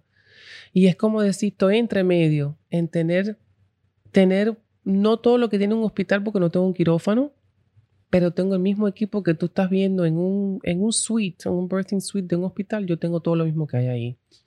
¿Ves? ¿Cuántas maletas llevas a, casa de los clientes? Oh my goodness. Yo tengo una maleta grande que tiene el Legal Mama Bag, que tiene todo. Tengo una que son los medicamentos. Nosotros llevamos suero, llevamos antibióticos, llevamos pitocina. Y la pitocina no se usa como lucha el hospital. La pitocina se usa para crear o inducir las, contracciones para tener un bebé. Y también se usa para prevenir hemorragia. Entonces tenemos la pitocina para nosotros. En el protocolo de las leyes nosotros solamente es para parar una hemorragia. Okay. Tenemos la vitamina K para el, para el bebé si la mamá quiere. Tenemos tanque de oxígenos. Tenemos anestesia local, pues tenemos que suturar. Suturamos la vagina si es necesario. Eh, y llevamos el Doppler para ver el corazón del bebé, para tomar la presión, la temperatura. Y lo demás es lo natural, la parte natural. Todo eso está ahí en caso de que hace falta. Y tenemos cosas para resucitar. Tenemos un delí para limpiar el, la, garganta, del bebé si, se, si tragó un poquito de líquido. Tenemos la, la perita. So, hay varias cosas que tenemos para resucitar si hace falta. El ambu bag y tenemos todos los equipos necesarios por en caso que algo se presente. Siete maletas por lo menos. Por lo menos. Y dos tanques de oxígeno. O si se me acaba uno, tengo otro. Más vale que sobre que falte, ¿verdad? El tema de la epidural. Cuéntame, cuéntame tu, tu experiencia sobre eso y tu opinión sobre la epidural. Que es como que mucha gente piensa que es la salvadora de, la situación. Realmente la epidural ayuda cuando es necesario. Eh, te lo digo de esa forma porque vamos a suponer, yo creo que los hospitales lo, lo, abusan un poco. Si pueden dejar a la mamá que puedan eh, revolucionar su parto natural, no, no hubiera tanta epidural.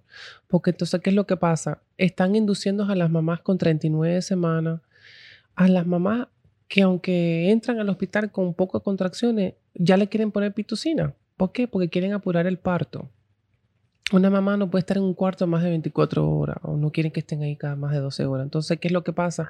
Una vez que tienes pitocina, las contracciones son demasiadas agresivas, son, no son naturales. Entonces la mamá pide epidural para poder, por lo menos, tener a su bebé lo más natural posible. Pero nosotros también nos, hemos tenido casos que la mamá están en casa y el parto ha sido largo. Estamos hablando de ya son 20 horas, ya son 24 horas. Tú ves que la mamá se está cansando, no está progresando, ya todas las hormonas están chocando, no hay, no hay progreso, hay un stop. Y alguna vez te tienes que decirle a mamá, yo creo que vas a necesitar ir al hospital a coger una epidural para que puedas descansar. Porque si esa mamá no descansa el cuerpo, no descansa la mente, no puede progresar. Y algunas veces la epidural se usa para eso, es para cuando es necesario, pues claro, si van a tener una cesárea, para que la mamá pueda progresar en ese proceso donde ha habido un stop, un choque. Ya no, la mamá no puede seguir desde, desde ahí, ¿ve?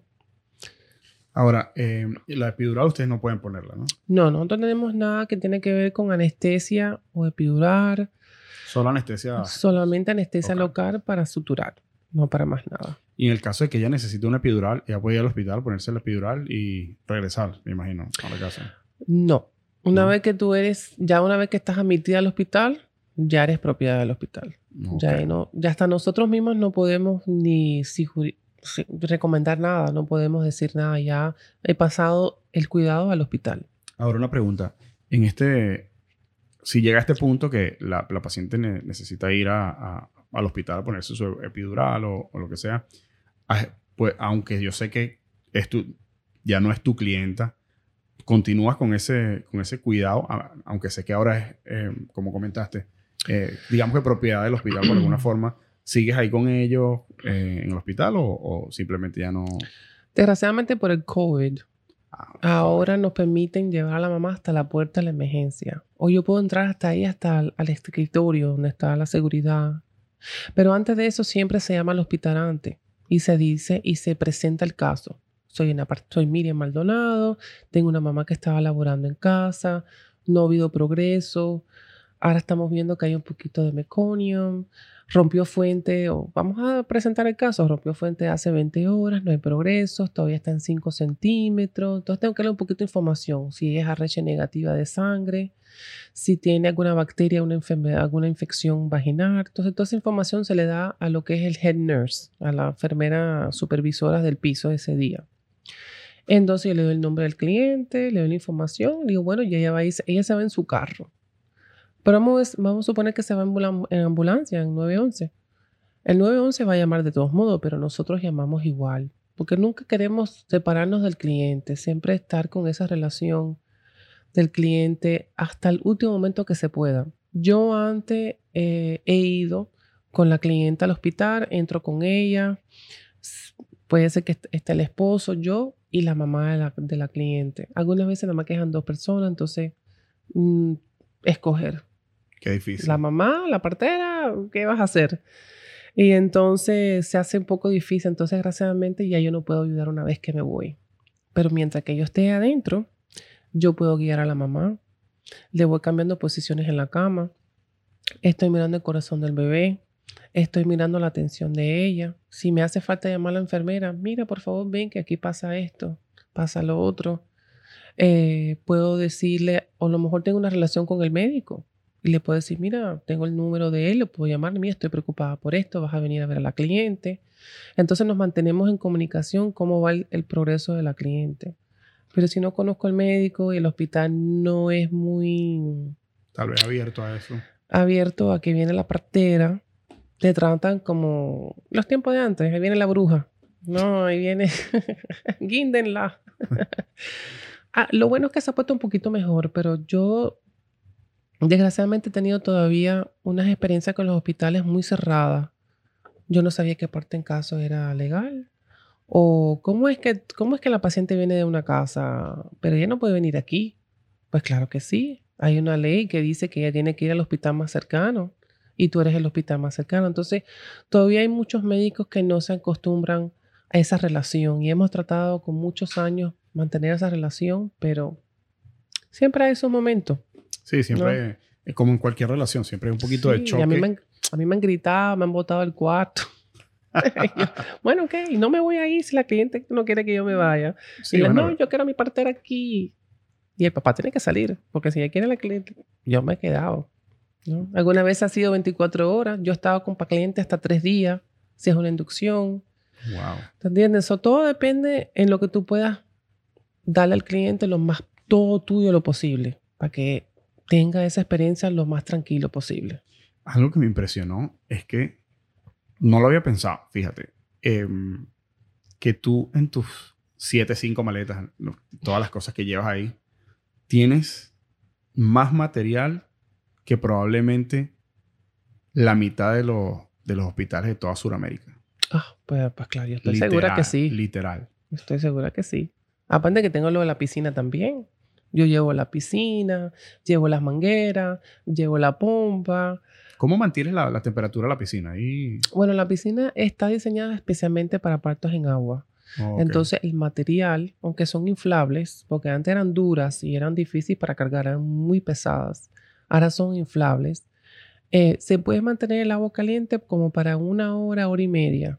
Entonces, lo que se hace es que se pone, se empieza los primeros eh, tienen como tres globitos. La primera parte, mucha agua caliente. Y entonces subir el agua con agua tibia. Y se mantiene bastante caliente. Mira, pregunta cómica. ¿Nunca se te ha explotado una piscina con un paciente? El año pasado se me fue una y se le fue el aire. Pero bueno, como te expliqué, estas piscinas tienen eh, tres, partes, tres cosas volumosas, así que se, se inflan, ¿no? Se inflan individual. So, si la primera se, me, se, le va al aire, tengo dos. Pero una de ellas se le infló la de abajo. Se, le fue el aire y se bajó. No causó mucho problema porque todavía estaban las otras dos, pero entonces ya el piso de la piscina, lo bueno de la piscina es que el piso se infla, entonces la mamá puede poner las oh. rodillas y se puede poner, ella puede poner también el coxis, la pelvis y no, no, no están en piso duro. No, entonces está encochonado. Y entonces la mamá se siente cómoda. Entonces ya una vez que el piso no infla, está incómoda. Pues claro, está arriba del piso. Pero, y tú me poniéndole pega, pega, porque llevo también un kit, por si acaso, ¿no? Pongo pega, pega, pongo glue, pongo tape y no se quería quedar el aire. Sí, pero imagínate, tienes que identificar en dónde está hecho el, el, el agujero. Sí, no, porque es muy chiquito, no se ve, pero algunas veces se oye y tú dices, ah, está aquí y se puede arreglar. Pero bueno, la mamá, gracias a Dios, de todos modos igual, no quiso estar en la piscina y dimos a luz en la cama. So, coordinó bien. ¿Cuál es la cosa más, más graciosa que te ha pasado en, en un parto en, casa? Hablamos siempre, hablamos, siempre hablamos de los peligros, de no sé qué. Que Tú sabes un poquito el tema. ¿Qué es, lo, ¿Qué es lo más gracioso que te ha pasado? Mira, como a mí me pasó el año pasado. No sé si fue cómico o... Pero fue primera vez que... Porque tú sabes, aunque tú tengas 20 años, 30 años, siempre puede haber algo que una, te pasó una vez, ¿no? O nunca te ha pasado. Había una mamá que estaba de parto. Estaba revolucionando muy bien. Pero ¿qué es lo que pasa? Que tenía mucho líquido amniótico a tener mucho líquido amniótico, el bebé se quedó hacia arriba de la pelvis, nunca realmente se encajó en la pelvis.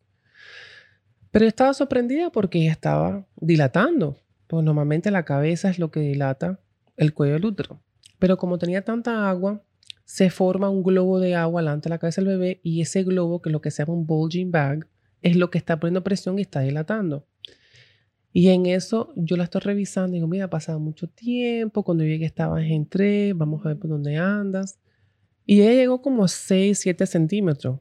Pero el bebé, yo podía como eh, bounce, bounce en la cabecita, ah, como si fuera una pelota. Rebotar. Y dije, mira, mami, el bebé todavía está flotando, no ha entrado la pelvis no, estás progresando, pero si el bebé no baja, no van a nacer. Y si realmente tienes tanto líquido amniótico que uno de los eh, riesgos que puede pasar es que si la fuente rompe, el cordón umbilical se puede pasar y eso es una emergencia. Entonces estábamos hablando de las posibilidades de emergencias y esas cosas. Entonces ella me dice, bueno, ¿y por qué no se puede romper la fuente? A lo mejor se puede hacer como un piquetico y que va bajando el agua y que el bebé baje eso, ya eso es un tema que se debe hacer en el hospital, porque si pasa aquí, lo del cordón umbilical ya son una emergencia, te van a hacer cesárea por gusto. Entonces ahí estamos, vamos a causar una emergencia y no lo vamos a poder arreglar. Ya no puedes poder tener tu bebé natural. Vamos a hacer las cosas para que todavía tengas tu oportunidad de tener tu bebé natural. Entonces ya estábamos hablando del hospital. Y ella se estaba preparando su maleta, estaba como llorando, muy triste. Y el papá, bueno, mami, tú sabes, tenemos que hacer lo que dice la partera, es lo mejor, es lo más safe, porque siempre es lo, lo que sea más seguro para la mamá y, y, el bebé. Y ella me dice, ay, revísame de nuevo antes de que me vaya, no voy a decir que ha cambiado algo. Y en eso que la estoy revisando, dije, mira, todavía estás igual, déjame si puedo sentir la cabeza del bebé. Y en eso que estoy sintiendo la cabeza del bebé, yo siento que algo me agarró el dedo y me lo aló. Y yo saco la mano y me quedo con los ojos abiertos como que, no puede ser. Tu bebé me acaba de agarrar la mano. Y dice, ¿cómo que? El bebé me acaba de agarrar la mano y me, la, me cogió así el dedo. Y yo me dije, wow, a mí nunca me ha pasado eso. Qué conexión tan extraordinaria. Que un bebé no como que, wow. Y le dije, mami, si el bebé me puede agarrar el dedo, ahí estamos. yo no sé qué vamos a hacer. Le digo, mira, yo creo que es mejor que te vayas al hospital porque para que un bebé me agarre un dedo, está súper fuera de la pelvis y quién sabe si el bebé está agarrado por un cordón, un algo y por eso que no pudo bajar. Eh, y eso fue lo más, va, es que nunca, nunca me ha pasado, entonces yo me quedé como que saqué la mano y todo el mundo miró como, ¿qué pasó? Y el bebé me va a agarrar la mano. No, no, fue, uh, I don't even have words. It was just amazing. Mira, algo que quería preguntar también. Lo, mientras tú estás hablando, yo estoy aquí escribiendo en la otra computadora. Um, la placenta. Ah, la placenta. Cuéntame la placenta y cómo es esas cosas que las mujeres a veces se la comen. Sí, y cómo es eso. Bueno, le voy a dar un, un frappuccino. De... Sí, le voy a hacer un poquito de shout out a mi hija mayor, que es Chandel Vidal. Ella es la que hace las placentas, ella hace servicio de placenta. Eh, la placenta es un órgano extraordinario. A mí estamos hablando de, un órgano que sostiene vida. Entonces, pues claro, uno siempre dice, los animales se lo comen. What's the big deal, no? Ah, pero nosotros somos, somos animales. O realmente sí somos, pero somos más conscientes, ¿no? La placenta realmente, porque ha dado vida y mantiene también eh, lo que es un poco el balance de las hormonas y esas cosas, tiene mucho propósito y beneficios para la mamá después que nace el bebé. Aparte de cuando el bebé nace, está conectado a la placenta y la mamá le sigue pasando oxígeno para que ese bebé se pueda superar y, reaccionar cuando ya está en aire, ¿no? Ya no está en agua, está en aire y tiene que, wow, estoy en un lugar diferente. Hay personas que dejan la placenta conectada al bebé en lo que se llama lotus birth, más de 24 horas, o hasta que la placenta, el cordón umbilical se seque solo. Hasta ahora no he tenido ni una, una buena experiencia con eso. El cordón se ha secado, pero no se ha caído solo. Hemos tenido que igual cortarlo. Pero entonces, lo que no veo que eso tiene un beneficio es que la mamá tiene que cargar la placenta con el bebé y pesa, ¿no? Eh, dando lactancia, tiene la placenta en una, una bolsita o en una canastica. Lo veo un poquito como obstructive. Eso ni siquiera sabía que era. Sí, se llama Lotus Birth. O tú puedes dejar la placenta conectada por las primeras dos o tres horas, que algunas veces lo hacemos, eh, hasta que es tiempo de hacer el físico al bebé. Y hay padres que hacen lo que es un ritual, un ritual que es hacer una cajita con dos velitas y el mamá y papá queman la parte del medio del cordón y se separa. Entonces ya eso es un ritual que ellos hacen. Por lo general queremos decir que nosotros las parteras en, los, en casa uh, respetamos lo que es cord delay clamping. Nosotros no cortamos el cordón ni separamos a la mamá del bebé del cordón hasta que la placenta nazca o hasta que la mamá me diga ya estoy lista. Por lo general son las primeras dos horas. O una vez que la placenta naja, que se puede demorar 30, 45 minutos para nacer, una vez que nace, el papá es que corta el cordón y separamos a la mamá y el bebé. Entonces, la placenta, una vez que nazca, la revisamos completa. Está segura que está completa. Significa que no se ha quedado ninguna parte de la placenta dentro del útero, no hay membranas, no hay pedacito de la placenta, todo está limpio, todo está perfecto. Algunas veces puede tener algo normal, calcificaciones, el cordón puede estar eh, de lado, de en, el medio. tenemos que hacer esas notaciones, ¿no? Inspección. Exacto. Y si las mamás son arrecha negativa de sangre, tenemos que saber qué sangre es el bebé y entonces le sacamos la sangre del cordón umbilical para que el bebé, podemos tener la sangre del bebé si es A, B, positivo, negativo.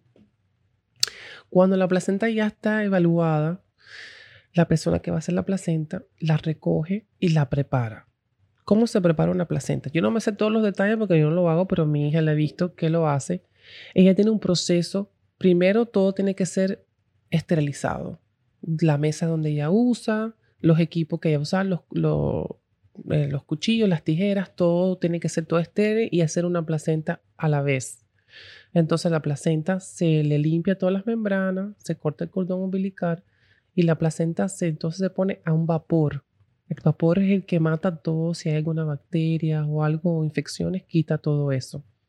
Y una vez que ya la tiene secada en vapor, la limpia de nuevo y la pone a secar en un dehydrator. Bueno, la tiene que cortar en pedacitos, bueno, tiene que ser completa, ¿no? Corta todo en pedacitos, lo pone en el dehydrator. Una vez que está ya durita, secadita, ella la muele en polvo. Y ese polvo se mete en una cápsula. Y esa cápsula se la ingiere la mamá como si fuera una vitamina. Wow. Y si quieres ir más allá, hay mamás que hacen smoothies que son más ricos. Una vez que la mamá nace la placenta, la persona que va a hacer la placenta llega a la casa, como a la media hora que la placenta ha nacido, y le prepara un smoothie de frutas con vegetales y la mamá se lo toma como a la primera hora, hora y media más o menos. O sea, el, se, se, pueden hacer un montón de cosas. Yo pensé que era solamente como que, em, Mira, entre mi ignorancia, ¿no? Primero pensé que se la comían y ya. No. Imagínate. O sea, por eso a mí me encanta esto, la diversidad de mi podcast. Sí. Porque no solamente le estoy dando un contenido a la gente para que aprenda ciertas cosas, sino que yo estoy nutriéndome aquí de un millón de cosas que no sé. Y fíjate que para mí es es un poco a veces complicado tener episodios como este, donde yo no tengo demasiado conocimiento de, ese tema, que, o sea, si yo estoy impresionado, no me imagino las personas que, que nos, nos vayan a escuchar, sí, pues claro. O sea, imagínate, yo en mi mente era como que, bueno, bueno la placenta, bueno, se la comió ya. Exacto, hay una preparación, hay un, hasta hay certificaciones para eso, porque tienes que aprender lo que es OSHA Universal Precaution, donde tú no puedes tocar sangre y te mantener todo limpio y que no se vaya a contaminar nada. Entonces, sí hay un proceso específico. Hay muchas personas que, miren, el tiempo de antes, cuando yo empecé a hacer partera, eso se ponía en el horno, se cocinaba, se ponía, se molía y la mamá se lo tomaba.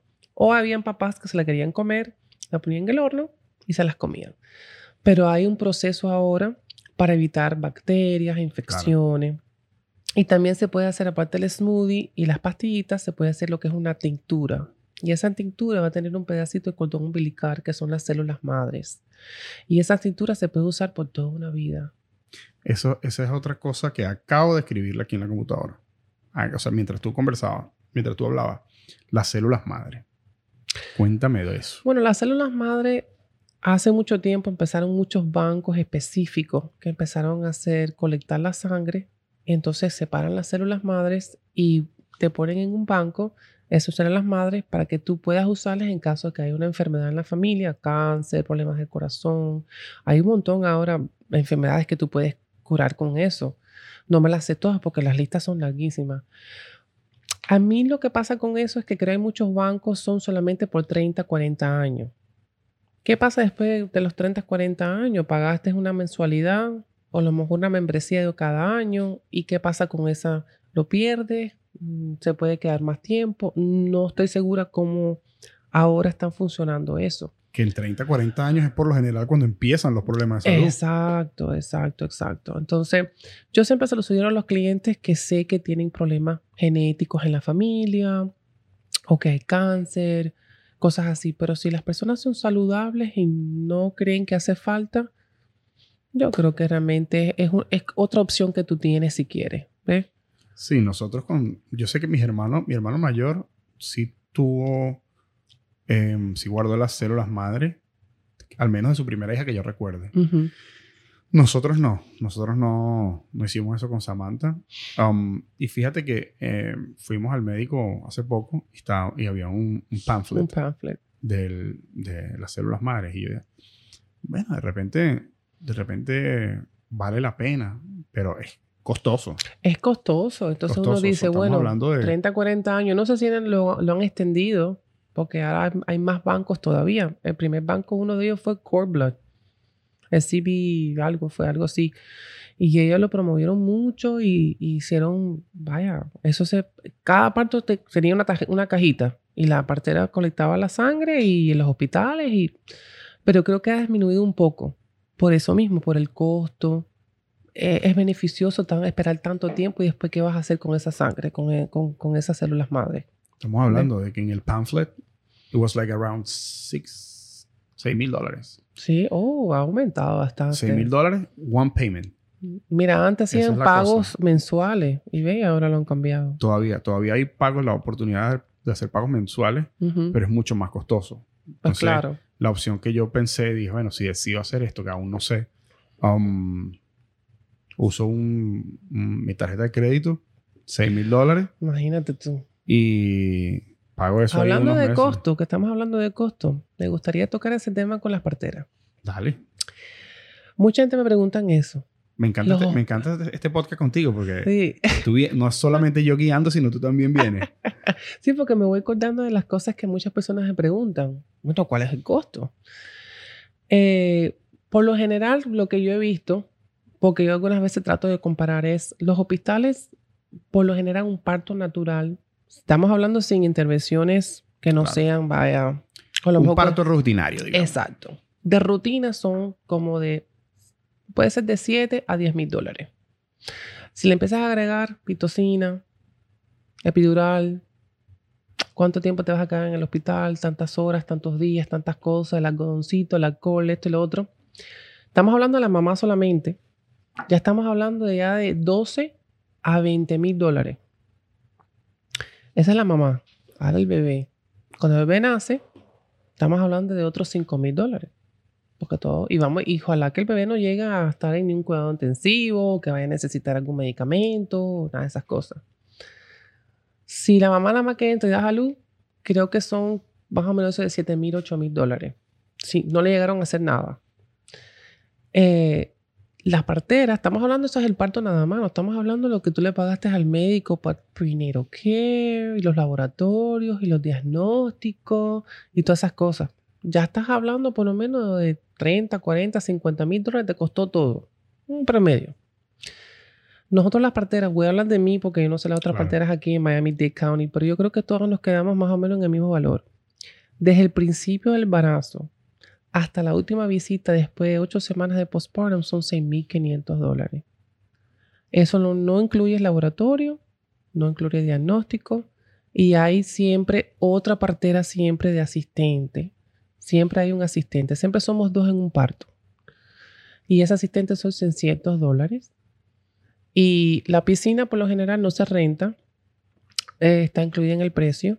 El certificado de nacimiento, todo está incluido. Ese es otro tema que mucha gente pregunta, bueno, ¿y cómo es el certificado de nacimiento? So, todo, todo, todo, todo desde, el principio hasta después de ocho, vamos a decir casi un año de cuidado especial. Más o menos lo que ellos gastan en un día ya es toda la... 6.500. Más o menos lo que gastan en un hospital en un día, tú lo gastas, o sea, es el mismo, es el proceso completo desde, desde que empieza, digamos, el parto todo hasta, hasta ocho semanas después, dijiste, ¿verdad? Sí, ocho, ocho, normalmente postpartum puede llegar hasta ocho semanas después que el bebé nazca. Todo depende de la mamá que necesite, porque algunas veces estamos 12 semanas, todavía estamos con ella, con lactancia, o tiene puntos, o suturas y esas cosas. Em, y también los seguros los cubren. Muchas personas no saben que los seguros los cubren. Hay muchos seguros privados que está regulado por el Estado. Todo lo que sea Obamacare Health Market sí cubren parteras. La mayoría, yo diría el 95%, sí cubren partos en casa, centros de nacimiento.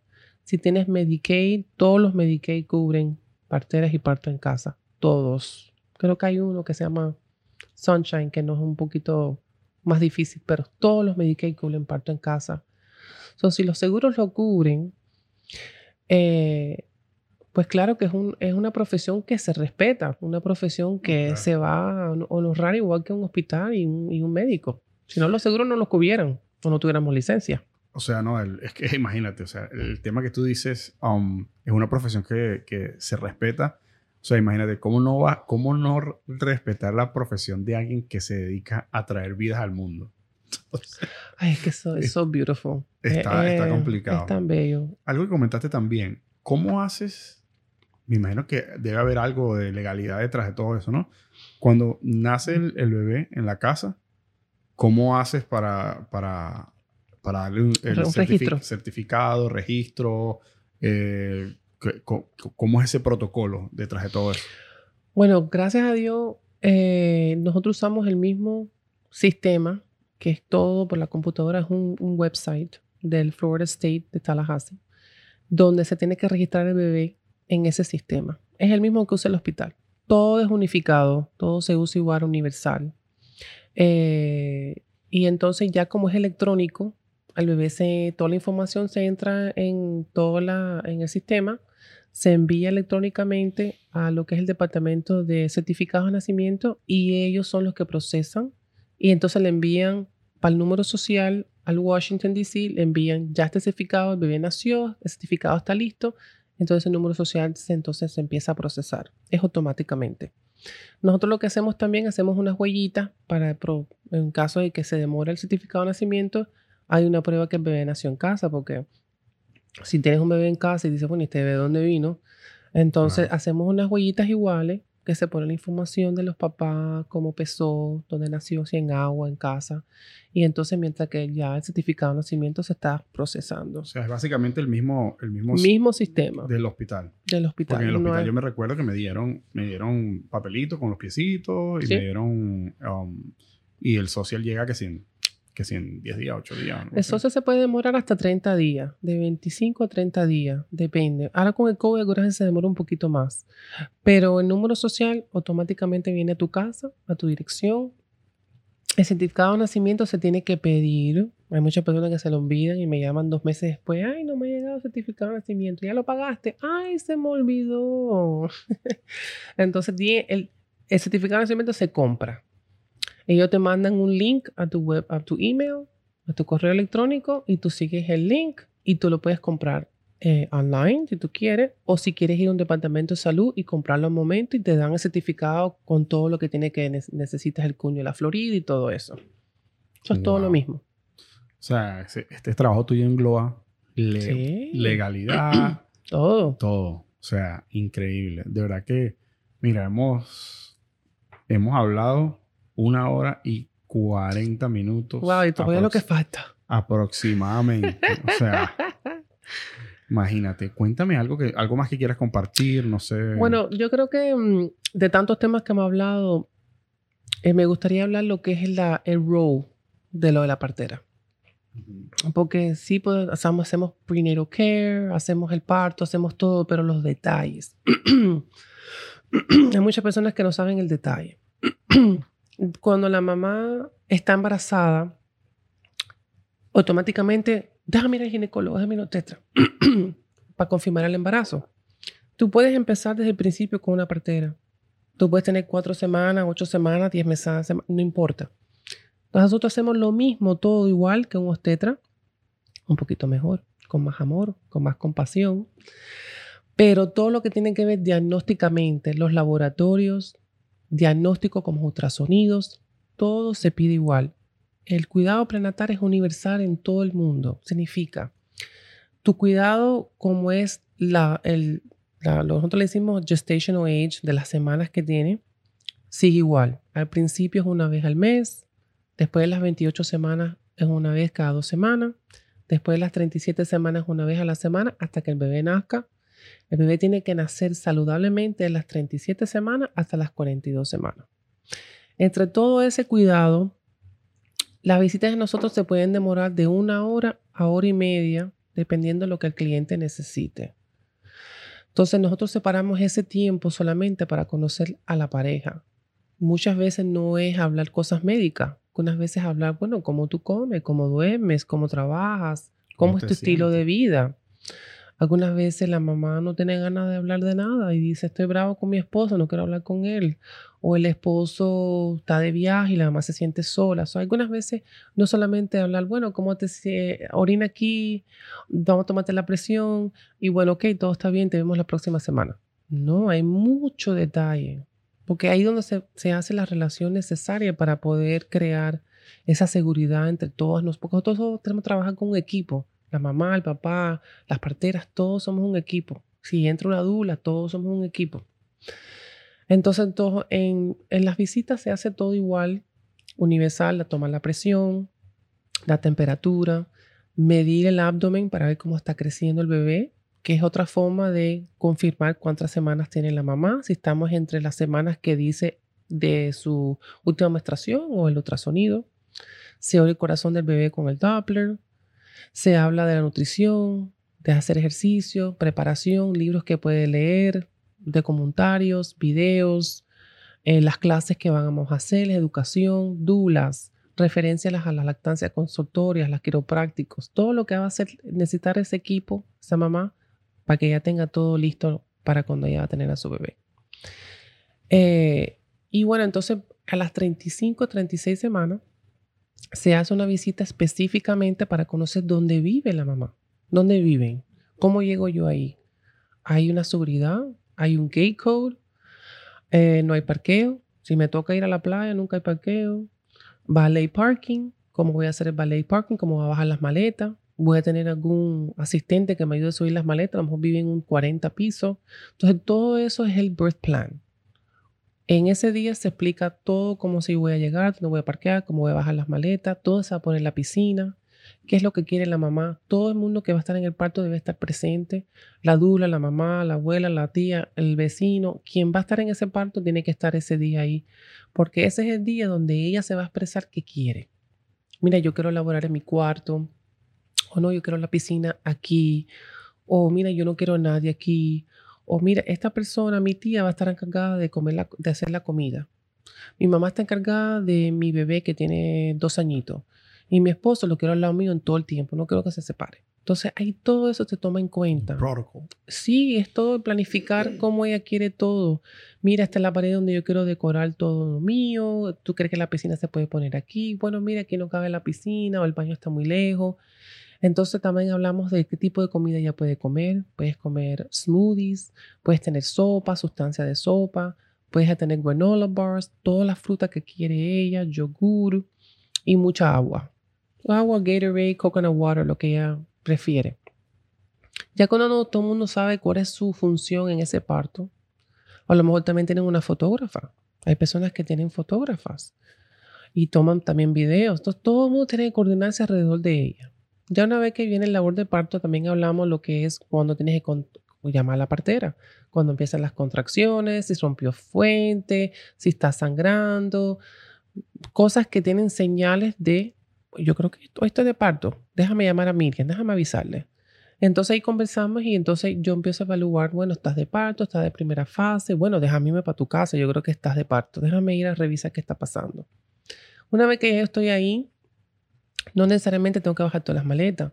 Yo voy a mirar y observar qué está pasando. ¿Qué está haciendo la mamá? Si está hablando, si está riendo o está concentrada, está respirando muy profundo, está como, está un poco vocal, las contracciones están fuertes, o a lo mejor mirar el tiempo de las contracciones. Yo me voy a quedar, déjame bajar las maletas y empezar a preparar lo que es la parte donde yo voy a poner mi, mis equipos. Y la piscina se infla, pero no se llena de agua hasta que la mamá no esté lista. Una vez que la mamá esté lista para tener el bebé, ella puede elegir estar en el agua, en su cama, en el piso, en la cocina, en el baño. A mí no me interesa donde ella dé luz mientras que el bebé venga bien. Como si quieres. hace poco tuvimos una mamá que estaba afuera en el patio día porque ella es mucho de plantas y de cosas. Y ella estaba caminando por todo su patio. Y ella se hacía con clillas en la, grama, empujaba y hacía de todo. depende de donde la mamá se siente lo más cómoda. Una vez que el bebé nace, si está en agua, el bebé directamente va a la mamá, a su pecho, entonces la mamá, el papá, la familia se conectan con el bebé, lo saludan, toman fotos. Es el momento de bonding, ¿no? Mientras todo eso está pasando, aparte que lo hacemos durante todo el parto, es tomar la presión, la temperatura, oír el corazón del bebé. Estamos haciendo un expediente, igual que hace el hospital. Tenemos que tener un expediente, un record.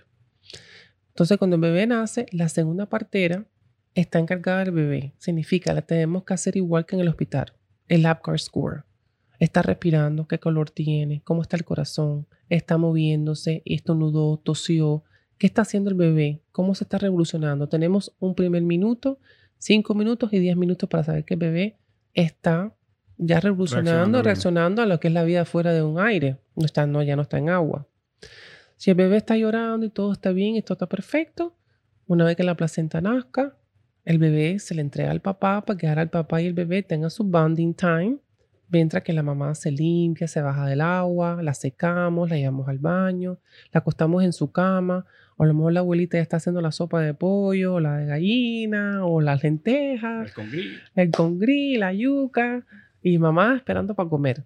Y mientras que están haciendo su comidita, la mamá está en su cama, dando lactancia, el papá viene, a ti en la tienda ella le da su comida, todo el mundo muy relajado mientras estamos limpiando, estamos recogiendo y entre medio estamos haciendo lo que es también la presión, revisando el bebé, ayudando con la lactancia si es necesario.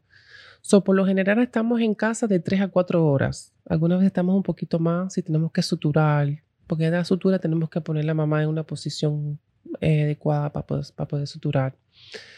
Y cuando todo el mundo ya, todo está listo, Buenas noches. Buenas noches. Te dejamos las instrucciones de postpartum. El papá es el que se convierte en la enfermera de noche.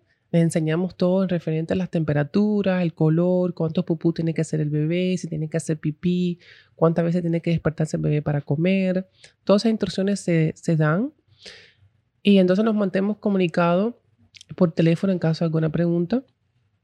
Entonces, el postpartum empieza desde las 24 horas. Eso depende de qué hora nació el bebé. Si el bebé nació a las 4 de la mañana, no voy a ir a las 4 de la mañana. Voy como a las 32, 36 horas. Entonces, por lo general, la ley dice que de 24 a 48 horas yo soy encargada de la mamá y el bebé.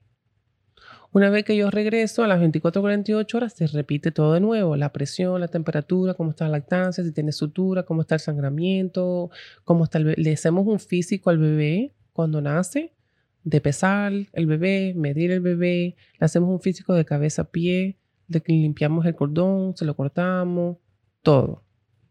Una vez que pasan las 48 horas, ya el bebé se tiene que irse al pediatra como al tercer cuarto día, más o menos.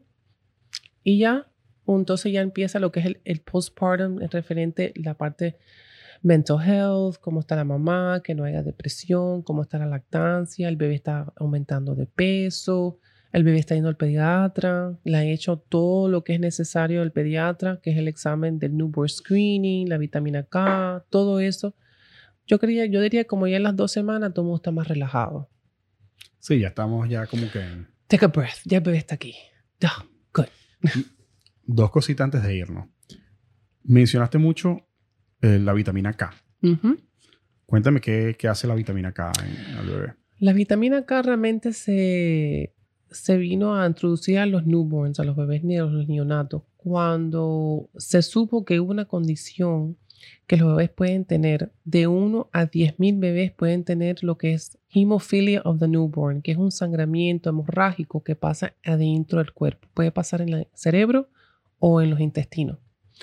Entonces lo que pasa es que como es uno de 10 mil bebés, hay personas que dicen, bueno, uno de 10 mil bebés, ¿quién, ¿quién sabe? Es bastante. ¿Quién sabe si tu bebé va a tener esto, no va a tener lo otro? Entonces, ya ha revolucionado un poquito más la medicina en eso, sino que hay inyección y también hay líquido. O también hay homeopático, que es BioK. So, los padres tienen, una vez que leen el consentimiento y leen cuáles son las posibilidades de lo que es el sangramiento, pues entonces ellos escogen, mire, yo prefiero dar la inyección. No, yo prefiero dar el líquido, no quiero inyectar el bebé. Entonces ahí hay, ¿tú entiendes? Hay algunos que eligen que no quieren ponerle nada. Entonces ahí tú sabes, bueno, si le vas a hacer sucupción al niño, va a sangrar, tienes que tener ese cuidado. Entonces, de, dependiendo qué es lo que está pasando con ese tipo de los sangramiento, pues entonces, mira, recomendamos que te pongan las vitaminas K o poner líquido, pero esa es la función de la vitamina K. Antes de irnos, no, no, o sea, no puedo perder la oportunidad de hacerle una este, esta pregunta a una persona que tiene más de dos décadas trayendo, uh, niños al mundo. O sea, no puedo dejar de, preguntarte esto. ¿Cuál es tu opinión sobre el aborto? Ay, es un big topic el aborto. Personalmente yo soy pro-life. Yo soy eh, una persona que si me pasaría algo a mí y tuviera que decidir, no creo que lo pudiera hacer.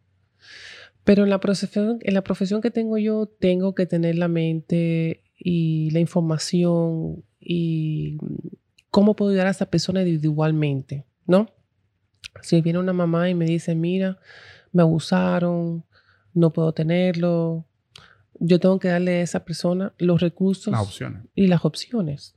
Entonces, yo he tenido mamás que han tenido bebés que vienen con problemas, Down syndrome, algo que no es comparable con la vida y tener una decisión o quieres tener ese bebé que nazca y que después fallece después que nace o tú quieres que el bebé, no que el bebé siga siguiendo en el embarazo. Entonces, esos son difíciles porque hay mamás que, porque esto me pasó a mí, porque el bebé tiene problemas.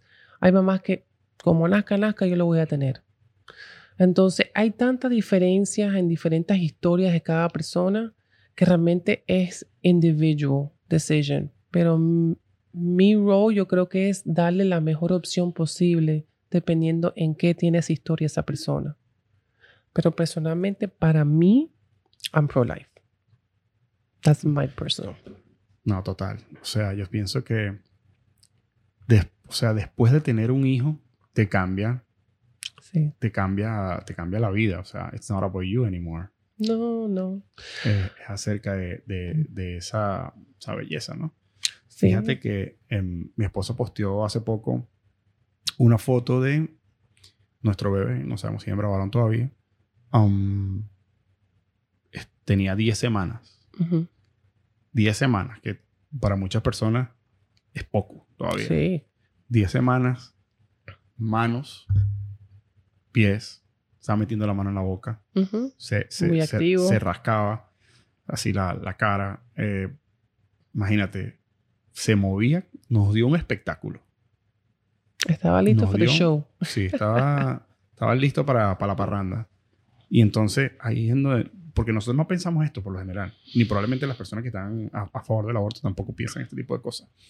Pero cuando lo ves, cuando tú lo estás viendo ahí y está moviéndose, jugando prácticamente, ahí es donde como que tú dices, wow. O sea, y otra cosa que tú comentaste, madre con un tipo de sangre, niño con otro tipo de sangre, dos, dos eh, seres totalmente individuales, aunque esté uno dentro del otro. Al final, mi, mi, opinión, y respeto la opinión de todos, porque también lo comentamos antes, eh, es un respeto ante todo. Podemos tener diferentes opiniones mientras nos, respetemos. Eh, la conversación, la vida y todo va, va, a ir muy bien, ¿no? Pero siento que que sí, que es un, ser total y completamente independiente dentro de, dentro de otro ser y que yo no estoy de acuerdo. De verdad que no. Y... Sí, no, es difícil, es difícil porque si tú te pones a pensar, vamos a suponer, yo tuve una mamá que yo le hice su primer parto y salió embarazada de nuevo después de 5 o 6 años. Eh, y ella me dice, estoy embarazada, estamos muy contenta. Tú sabes, ahora hay muchos laboratorios que puedes hacer genéticos. I mean, los ultrasonidos se han sobrepasado de cómo ver un bebé. Hay 3D, 4D, ¿tú entiendes? Y desgraciadamente le vino que el bebé venía con Down syndrome. Y ella me habló francamente y me dijo, yo no puedo tener este bebé. ¿Cómo lo voy a criar? ¿Cómo voy a hacer? Una mujer que casi no tiene dinero. O a lo mejor mi esposo no va a ser, no es un hombre que, el, compañero de ella no era un hombre que compartía lo que es parenting. Él trabajaba, venía a su casa, trabajaba, venía a su casa, así, entonces dice, voy a tener que criar a este niño solo. ¿Qué voy a hacer?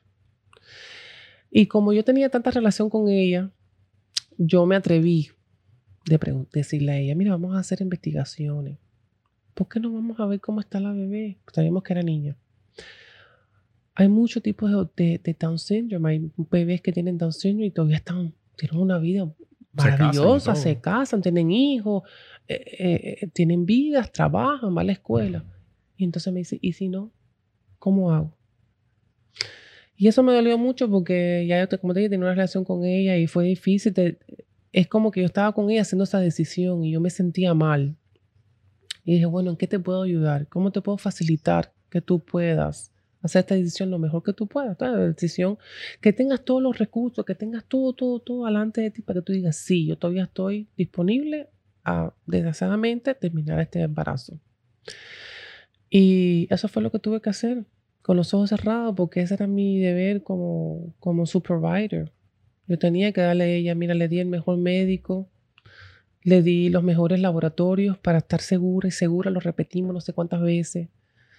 Eh, y al fin y al cabo lo decidió. ¿no? Entonces igual uno se siente como que, bueno, le fallé en algo, me olvidó darle algo, que le di, que no le di, pero realmente las madres son las que tienen las decisiones, ¿no? Claro.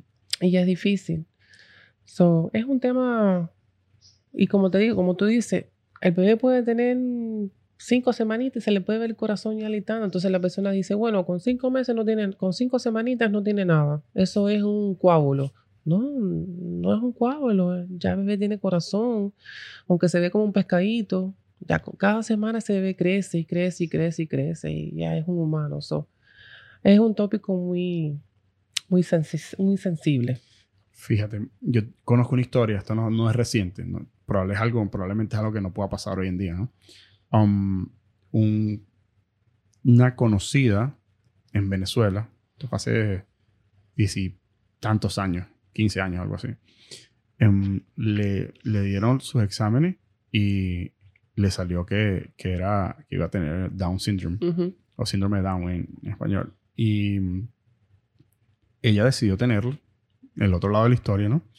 Decidió tenerlo y cuando nació no tenía nada. No tenía nada. Esa es la cosa que es que tú puedes ofrecer todo, pero mira, muchos de esos exámenes Ahora, pues claro, como te dije, se han puesto más. Te dicen 99.9999. Tú entiendes, nada nunca es 100%. Pero ahora con todos los resources que tenemos, ultrasonidos y todo eso, igual uno tiene que igual hacer esa decisión. Porque, yo he tenido mamás que le han dicho, mira, yo he tenido mamás que le han dicho, el bebé viene con un intestino revuelto, que no sé qué, no sé cuándo, está torcido, bla, bla, bla. Y la mamá puede decir en ese momento, no quiero ese bebé o sí lo quiero. Entonces yo siempre le digo a la mamá, mira, los, los exámenes de genético son para este propósito, para que tú tengas un, algo en papel que te diga tu bebé viene con algún problema, pero no es nunca 100%. Entonces tú tienes que decidir en ese momento, ¿tú vas a querer hacerte más exámenes o quieres terminar el embarazo? Entonces yo le digo a las mamás siempre, si tú eres una persona que como venga, venga, no importa, no te hagas nada. ¿Para qué te vas a tener con esa preocupación de genética, no genética y tantas cosas? Porque te puede entonces mal, dar mala información y cosas así. Pues claro, los ultrasonidos se pueden usar y no hacen tanto Mm, eh, te pueden dar la misma información, pero no con tanto detalle de sangre. So, it's a very hard decision. These poor babies. Miriam, no tengo más nada sino que no tengo más nada sino que agradecerte por, por, esto. Tuvimos bastante tiempo coordinando para, para, que vinieras, ¿no? Los eh, babies, cuando vienen no, no tengo no tengo schedule. Ajá. Eh, muchas gracias por venir. Espero que, Espero no. Estoy 100% seguro que a muchas personas le va, les va a encantar esto y hay mucha información pues, que, que, van, a, van a tener de este podcast. O sea, yo estoy aquí también, aprendí un montón contigo. Eh, la pasé genial y bueno, no sé. Bueno, un placer. Yo pienso que ojalá que sí, que muchas personas vean las diferentes opciones, que investiguen, que no se queden en lo norma busquen, hay más, más allá y que busquen lo mejor para su bebé y para su familia y que pregunten. Lo más importante es que pregunten y que aprendan. Y si tienen preguntas, ya saben dónde buscarme. Yo con mucho gusto, muchas veces eh, me envían mensajes de otros países tengo esta pregunta, tengo esta pregunta, no puedo dar eh, recomendaciones médicas, no puedo dar medicamentos, no puedo decirte mucho, pero te puedo por lo menos darte un documentario, un libro, un artículo donde tú puedes leer o a lo mejor referirte a alguien que yo conozca en ese país o algo que te pueda guiar. So, hopefully this is um, something very magical for everybody. It is. bueno, mi gente, saludos, muchas gracias. Y bueno, nos vemos en otro episodio. Esperamos que sea tan interesante como este. Bye.